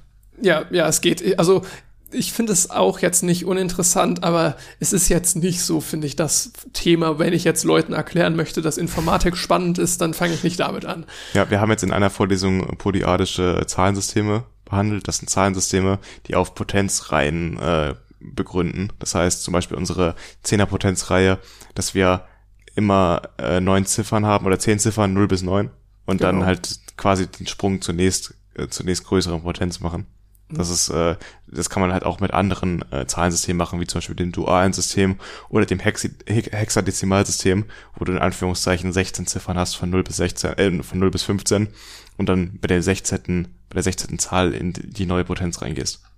Genau, das ist äh, wieder ein Stück weit mathematisch alles, aber es ist Grundlage für so vieles und deswegen denke ich, kauen wir das auch vergleichsweise ausführlich durch. Aber jetzt, was ich so im Inhaltsverzeichnis vom Skript gesehen habe, ähm, wird das Ganze gerade in Informatik dann wirklich spannend, wo es dann nochmal mehr in so eine Mikrocontroller-Richtung geht. Unser Prof ist da ja auch sehr hinterher. Also Genau, unser Prof ist, ja. glaube ich, auch selbst ein gut, also ein Bastler und arbeitet gerne mit Mikrocontrollern zusammen. Und generell habe ich das Gefühl, dass er sich viel Mühe gibt bei der Vorlesung. Was er so an Zusatzangeboten hat. Er hat auch so eine äh, Sprechstunde quasi, wo man Fragen stellen kann, wo er auch persönlich anwesend ist. Das ist immer ganz schön in Online-Zeiten. Dann hat er noch so einen Hausaufgaben-Award, wer die meisten oder die äh, mehrere Personen, die die meisten Hausaufgaben äh, Punkte erreichen, kriegen noch irgendwie so ein Mikrocontroller-Set. Und dann gibt's noch so einen Preis, den man gewinnen kann, wenn man irgendwie bei, ja, quasi ein bisschen ein Stück weit an der Vorlesung mitwirkt, also irgendwas verdeutlicht, irgendwas nochmal klarer macht. Der Fellow Student Enlightenment Award. Award Irgend, ja. So, ja. Ähm, aber also er hat sich auf jeden Fall sehr viel überlegt, was das Ganze schöner macht. Und diesen Award finde ich richtig clever. Weißt du, weil er ähm, ja erzeugt damit, dass sich erstmal Studierende deutlich mehr mit einem Thema beschäftigen, die, die dann da was einreichen wollen. Und es macht seine Vorlesung konstant besser. Also er hat jetzt immer wieder in den Vorlesungen etwas drin, was von Studierenden erstellt wurde. Genau, irgendwelche PowerPoint-Präsentationsfolien oder halt Programme. Die dann auch wirklich ewig durchdacht waren, ne? Genau. Die wirklich was Besonderes sein sollte, damit Studenten, Studierende das besser verstehen und die, auf die kann er dann zurückgreifen. Also ja, ist das, nur gut für ihn eigentlich. Genau, es ist mega für ihn. Es das zum Preis super, von einem Abendessen. Ja, es hat einen super Mehrwert für die Vorlesung. Es ist einfach clever.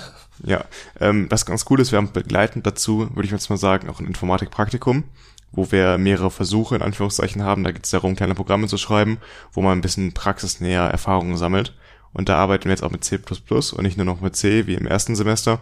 Da bin ich froh drum, dass ja, das ähm, weil, naja, mich hat es ein bisschen schon gestört im ersten Semester, dass wir mit C angefangen haben. Ich weiß nicht, ob ich da in der letzten Folge schon drüber geredet habe, aber ähm, C ist halt einfach der Standard. Das ist mhm. der Industriestandard. Und deswegen verstehe ich nicht, warum wir da uns mit C erstmal rumschlagen. Ich äh, habe jetzt auch gefühlt schon wieder alles zur Seite gedrängt und fange jetzt wieder an, äh, die C++-Syntax zu lernen. Die ist nicht so anders als mit C, aber doch muss man ein bisschen sich anders dran gewöhnen. Jetzt habe ich auch schon die, den ersten Versuch gemacht und jetzt Samstagabend ein bisschen programmiert. Und ich finde dieses praxisnahe, da lernt man am meisten, weil es mir auch mehr Spaß macht. Ich bin da auch froh, dass man sich da so ein bisschen einfach, wir haben da so ein Skript, was wir durcharbeiten können. Und das finde ich ganz angenehm, anstatt dass ich mich da jetzt in irgendeine Vorlesung oder irgendein Tutorial setze. Genau, es ist komplett in Eigenregie. Genau, das ist, das ist ganz angenehm. Das ist natürlich auch Corona-bedingt ein Stück weit. Ich weiß nicht, wie es ohne Corona wäre. Aber so kann das jeder von sich aus zu Hause machen. Das, ich finde das ganz schön und angenehm. Es ist in E-Technik blöder.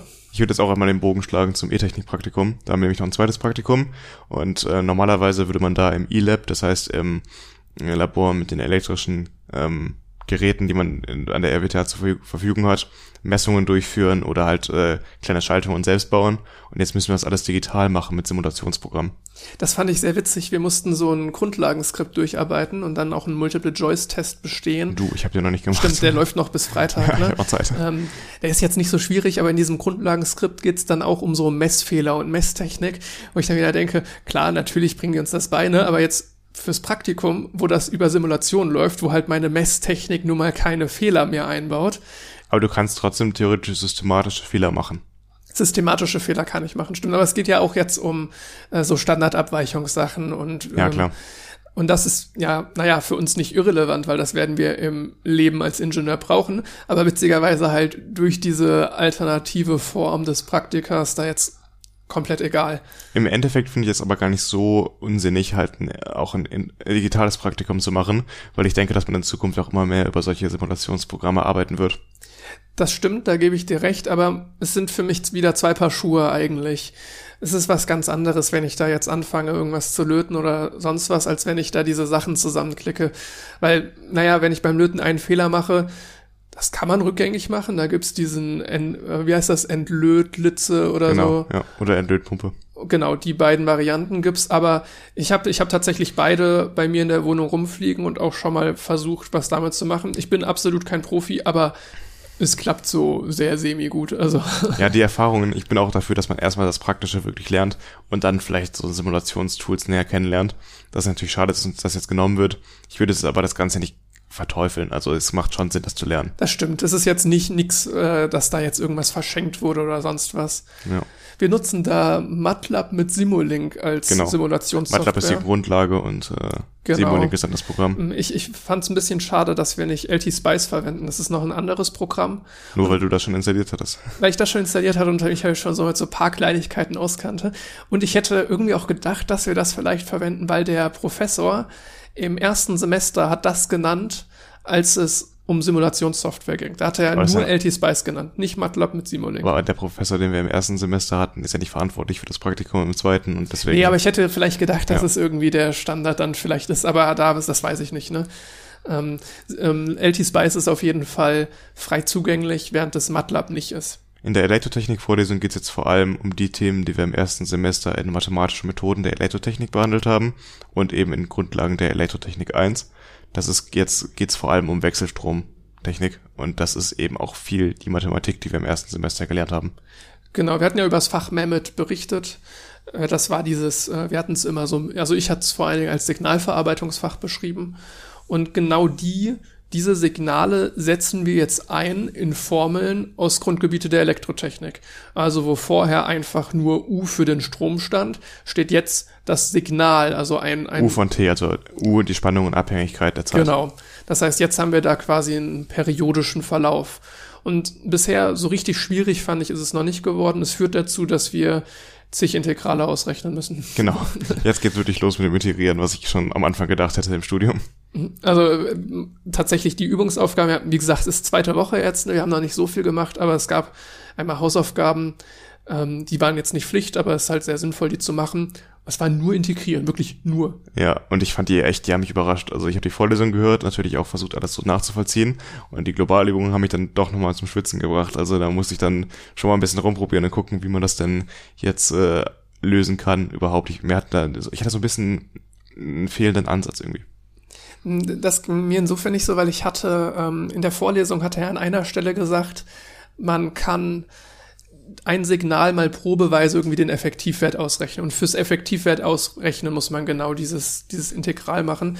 Und es gab tatsächlich dann einen Zeitpunkt, wo ich wirklich zu viel Zeit hatte und das dann gemacht habe. Also ich glaube, das ist normalerweise etwas, was kaum ein Mensch macht. Also zumindest in Hömer, da sagt er das auch häufiger und da mache ich das auch nicht, wo er Also könnt, ab und zu könnt, kann man das mal jetzt machen. zu Hause durchrechnen. Aber man macht es nicht jedes Mal. Nee. Wir haben so viele Übungen, Hausaufgaben, Globalübungen, was weiß ich, alles das gleiche mit unterschiedlichen Namen, KGÜ. Ja. Ne? So viele Aufgaben haben, dass sich da wirklich eigentlich kein Mensch hinsetzt ähm, und noch irgendwie, das könnte ja mal zu Hause ausprobieren, aus der Vorlesung macht.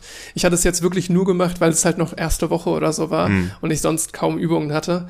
Ähm, und danach, wenn man einmal da den Ansatz hat, dann, dann überraschen einen die Aufgaben nicht mehr. Und der Unterschied ist auch, dass du schon eine Kleingruppenübung hattest. Das, das Interessante stimmt. ist nämlich, dass die ja nur alle zwei Wochen stattfinden, was ich auch sehr schade finde, denn in so einem Fach, wo es eben Durchfallquoten auch von wieder 70 Prozent gibt, hätte ich schon gefunden, wenn man wenigstens jede Woche so eine Kleingruppenübung mit dem Tutor gehabt hätte. Und die hatte ich diese Woche eben noch nicht, weil man erst nächste Woche anfängt. Und deswegen hat mir auch zum Teil halt dieser Ansatz gefehlt. Es hieß ja ähm, auch bei uns immer, dass ET2 so die erste richtig große Siebklausur ist. Das ist die Siebklausur in diesem Studiengang. Schlecht weg, ja. ja. Insofern ist es dann nochmal besonders schade mit den KGÜs. Ich hatte auch ganz lange war dieser Reiter bei Aufgaben in unserer, in unserer Lernsoftware, da in dem Lern-Online-System nicht gefüllt und ich dachte, da kommt da jetzt mal was? Das hätte ich in der Schulzeit noch nie gedacht, dass ich irgendwie mich mal Aufgaben entgegensehne.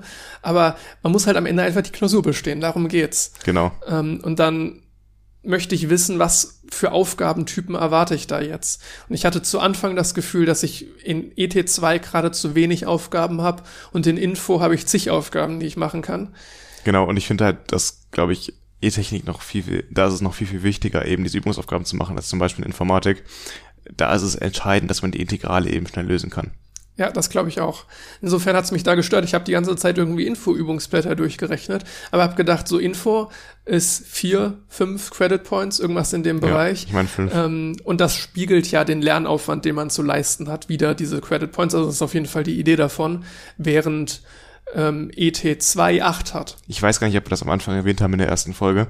Da geht es darum, äh, insgesamt haben wir im Bachelor 180 Credit Points und äh, in diesem Schlüssel werden halt die, also in diesem Verhältnis werden die Noten nachher berechnet. Das heißt, wenn man in einem Modul eine gewisse Note hat, wird die als, als ein Fünftel von den 180 eingerechnet. Genau, und insofern kann ich mir immer überlegen, wenn ich ein Modul habe. Nicht ein Fünftel von 180, 5 von 180. Stimmt, ja. ja Fünftel gesagt, ja, ja, ja, egal.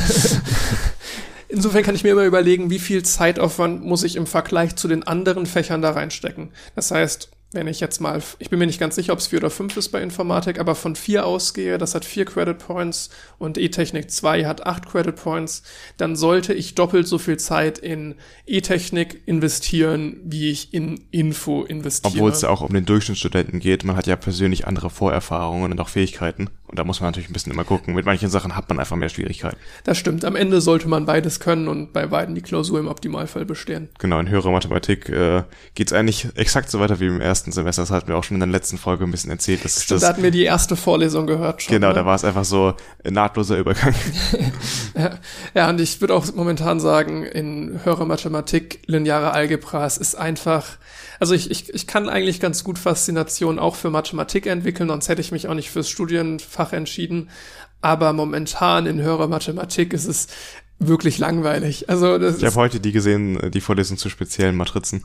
die war vergleichsweise einfach. Da fand ich die von letzter Woche deutlich Ja, schwieriger. genau. Ich fand die auch okay. Also ich bin mal gespannt, ob Mittwoch. Also letzte Woche Mittwoch kam zum Glück keine neue Vorlesung, da hatte ich plötzlich Zeit.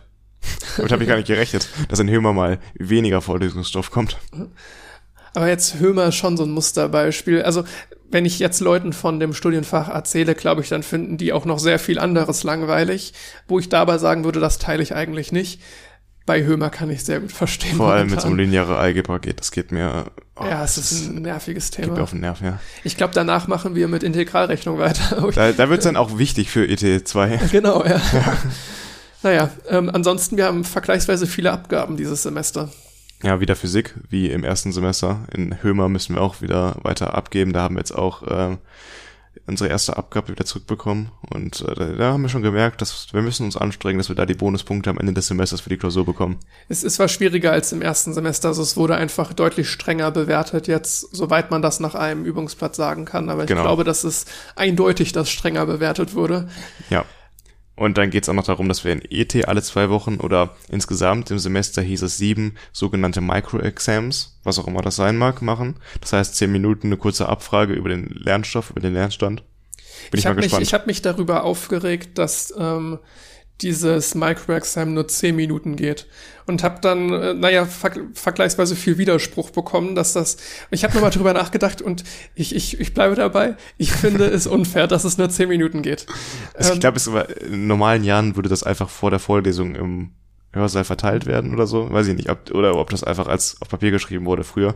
Und jetzt habe ich das versucht, einfach ins Digitale zu übertragen. Und die wollen das halt vor der eigentlichen Veranstaltung halt auch, äh, stattfinden lassen. Meiner Meinung nach ähm, ist es wirklich nicht sinnvoll, einen 10-Minuten-Test zu machen, weil das ist zu kurz, um Aussagekraft zu haben. Das, da wird zu wenig abgefragt. Weißt du, ich kann eine Aufgabe zufällig gerade parat haben und dann habe ich da volle Punkte. Oder ich kann eine Aufgabe gerade nicht parat haben, obwohl ich eigentlich immer alles kann. Und dann ist 10 Minuten halt einfach zu kurz, um wirklich Wissen abzufragen. Ich weiß, das zielt darauf ab, dass ich mich mit dem Thema beschäftige und das erfüllt es auch aber am Ende werden da ja auch Punkte vergeben, also Bonuspunkte. Und da muss man schon schauen, dass die, auch wenn das Ziel, dass ich mich mit dem Thema beschäftige, erfüllt ist, dass die fair vergeben werden. Und ich finde, das ist bei 10 Minuten nicht gewährleistet. Ja, ich kann das schon nachvollziehen. Mein Argument war, dass halt nicht versucht wird, da Bonuspunkte zu verschenken. Es geht halt eben darum, Ansporn zu liefern. Das, also, vielleicht schafft niemand die 10 Bonuspunkte, das kann sein, aber den Ansporn zu liefern, dass du alle Themen so gut kannst, dass du jede Frage beantworten kannst, auch in 10 Minuten, ganz schnell. Und dazu kommt, dass man ja eben nicht Sachen googeln oder nachgucken soll und deswegen halt diesen Zeitdruck hat. Aber man kann ja auch einfach mehr Fragen mit Zeitdruck stellen. Ja, natürlich. Lass uns mal die erste abwarten und mal schauen, was da rauskommt. Ist die eigentlich schon kommenden Mittwoch? Da kam Nee, noch also keine E-Mail zu, ne? Ich hab, wir haben da kaum Informationen zu bekommen, nur die Ankündigung, dass es sie geben soll. Alles weitere sollte noch angekündigt werden. Ich bin gespannt. Ich bin ganz froh, wenn die noch nicht am Mittwoch kommt, weil ich dann jetzt noch ein bisschen mehr Zeit habe, mich auf Informatik vorzubereiten Genau. für den Donnerstag. Ja, wäre ich auch froh drum. Aber mal schauen, ob da noch spontan was kommt. Ich kann es mir eigentlich nicht vorstellen, die sind sonst eher früh dran. Hm, ja, weiß ich nicht. Mal schauen. Ansonsten, wir hatten Physikabgabe, Hömerabgabe, dann das Informatik ist, dieses Praktikum ist quasi jede Woche einmal so ein, äh, äh, E-Technik, oder? Inform Versuch machen. Ach so, in, stimmt, Informatikversuch machen, aber da kommen dann zwei Prüfungen, ne? Eine Mitte und eine Ende des Trotzdem ist Semesters. fa- quasi für jede Woche im Semester so ein äh, Versuch, also ein Programm, das man schreiben soll, vorgesehen. Ja, ja, genau, das ist so der Zeitplan, an dem man sich halten kann. Aber dann wirkliche Oder Abgabe. sollte, das hat man nachher so viel zu tun. ja, wirkliche Abgabe ist sonst noch im E-Technik-Praktikum. Und man Versuchsprotokoll ähm, circa jede Woche dann abgeben muss. Ja, wir haben ja eben gesagt, wir bearbeiten das dann mit einem Simulationsprogramm und dazu muss man dann halt ein Protokoll schreiben. Genau, das heißt, wir hätten, warte, ich, boah, ich muss nochmal von vorne vor, durchgehen. Physik, Hömer, ähm, E-Technik die Micro-Exams Und dann die beiden Praktika. und das, das Praktikum, ne? Das heißt, wenn ich jetzt mal das Infopraktikum nicht mitzähle, weil das ist ja, wie gesagt, nicht Pflicht, dass ich den Versuch mache in Nicht der Zeit, Woche, ja, sondern genau. ich habe halt nur zwei Prüfungen. Aber das heißt, ich habe äh, vier Deadlines pro Woche und das ist irgendwo stressig. Wenn man so Ähm, möchte, kann man noch mehr machen. Also in äh, Informatik beispielsweise in der in der KGÜ zur Vorlesung kann man auch jede Woche noch was abgeben, was dann bewertet wird. Das ist zwar freiwillig, es gibt keine Bonuspunkte, aber äh, das wäre auch so eine Sache noch. Das ist dieser Hausaufgaben-Award, den ich eben einmal Nee, kurz angesprochen äh, äh, habe. stimmt, genau. Ja, ja, genau. Genau. Aber jetzt so wirklich, naja, man sollte diese Bonuspunkte, die es gibt, also die jetzt nicht nur, also es ist freiwillig, ne? Aber ich finde es immer so ein bisschen falsch zu sagen, dass es wirklich freiwillig, weil bei einer Klausur mit einer 70-prozentigen Durchfallquote, wo es Bonuspunkte gibt, naja, dann kannst du dir sicher sein, dass 99,9 Prozent der Leute, also diese 30 Prozent, die da bestehen, diese Bonuspunkte hatten. Also da bin ich mir ziemlich sicher. Ja, das das ist sicherlich richtig. Ja. Und das heißt, auch wenn die freiwillig sind, ist das für uns im Stundenplan eingetragen wie eine Deadline, weil das ist es nur mal. Genau. Und in der Informatik ist es das nicht, aber das Fiese ist halt, dass sie die Lösung nicht äh, rausgeben. Sie kontrollieren die Aufgaben nur. Das heißt, wenn man die Lösung haben will zu den Aufgaben, muss man sie immer abgeben. Das heißt, man kann jetzt nicht einfach sich die Lösungen äh, runterladen und dann vor der Klausur die Aufgaben rechnen. Genau, ich hatte tatsächlich in Info mir überlegt, da gibt's diesen, diesen Hausaufgaben-Award, theoretisch, ne? Ich hatte mir extra überlegt, dass ich eigentlich jetzt irgendwann mal absichtlich das nicht abgeben möchte, dass ich nicht irgendwann in der Mitte des Semesters in Versuchung gerate, irgendwie auf diesen Award geil werde. Äh, Das ist weil- nur ein Mikrocontroller-Bausatz. Also, ja, genau. Es ist nicht, ich habe genug Mikrocontroller-Müll bei mir zu Hause kaufen, ne? rumstehen. Aber die Sache ist halt, Info gibt so wenig Credit Points. Und wenn ich dann irgendwie anfange, da ständig die Hausaufgaben abzugeben, dann, dann ist das einfach, ist ein falsches Verhältnis, es ist genau. ein falsches Zeitmanagement. Und deswegen muss ich irgendwie mal schauen, dass ich irgendwo extra diese Abgabe nicht mache, damit ich halt wirklich nicht in Versuchung gerate. Wir müssen unsere armen Tutoren noch nicht weiter belasten mit diesen Abgaben. Also wirklich. Der tat mir auch leid. Der, ich habe da tatsächlich auch schon eine Rückmeldung zu der ersten Hausaufgabe. Und der hat sich da auch, das sah genauso aus wie die Bewertung unserer Hömer-Abgabe. Relativ ausführlich mit so Verlinkungen im PDF drin zu so einem Index, wo dann Kommentare standen und so weiter. Also es ist echt Arbeit. Ja, ich weiß nicht, ob ich mich da äh, in einem Jahr drauf bewerben möchte auf so einen Posten, weil das sind meistens äh, Leute im vierten Semester, die das machen. Ich hatte eigentlich Lust auf Tutor, aber das hat mich auch abgeschreckt. Das ist Also schon eine Menge Arbeit, ja. äh, vielleicht Mindestlohn in Info oder 1 war das, da in Info 1 war das weniger. Vielleicht kann man Info 1 Tutor machen. Ja, ist aber ich glaube, dass unser Tutor, den wir hatten in der kleinen Gruppenübung im ersten Semester, den ich jetzt auch wieder habe im zweiten Semester, der studiert selbst Informatik, glaube ich, und gar nicht Elektrotechnik. Ich weiß gar nicht, wie das bei unserem KGÜ Beispielsweise der aus Mathe studiert auch äh, stimmt. Ja. Ja, der ist, der ist echt krass drauf, der in Mathe. Der, Der raucht Mathe. Ja, So ja. sieht er aus. Aber der hat unfassbar viel Ahnung. Also, Ja, klar, Das ja. ist, das ist wirklich Respekt vor. heftig. Ähm, und der gibt sich auch sehr, sehr viel Mühe bei seiner, bei seiner Übung. ja. Naja, ich bin gespannt, wie das weitergeht jetzt mit dem Studium, auch gerade auf die kommenden Themen in E-Technik und Informatik besonders. Ich würde sagen, wir halten euch auf dem Laufenden. Genau. Und dann verabschieden wir uns für diese Folge. Ja, ist sogar heute ein bisschen kürzer geworden. Bei wie viel sind wir? Stunde 51, ja. ja. Gut, dann wird das alles geschnitten und Freitag hochgeladen und dann hören wir uns in zwei Wochen wieder. Bis zum nächsten Mal. Tschüss. Ciao. Das war 2 mit Potenzial. Jeden zweiten Freitag erscheint eine neue Folge überall, wo es Podcasts gibt. Anmerkungen, Feedback oder Themenvorschläge kannst du uns gerne per E-Mail zukommen lassen. Oder du schaust mal bei Twitter und Instagram rein. Alle Infos in den Show Notes.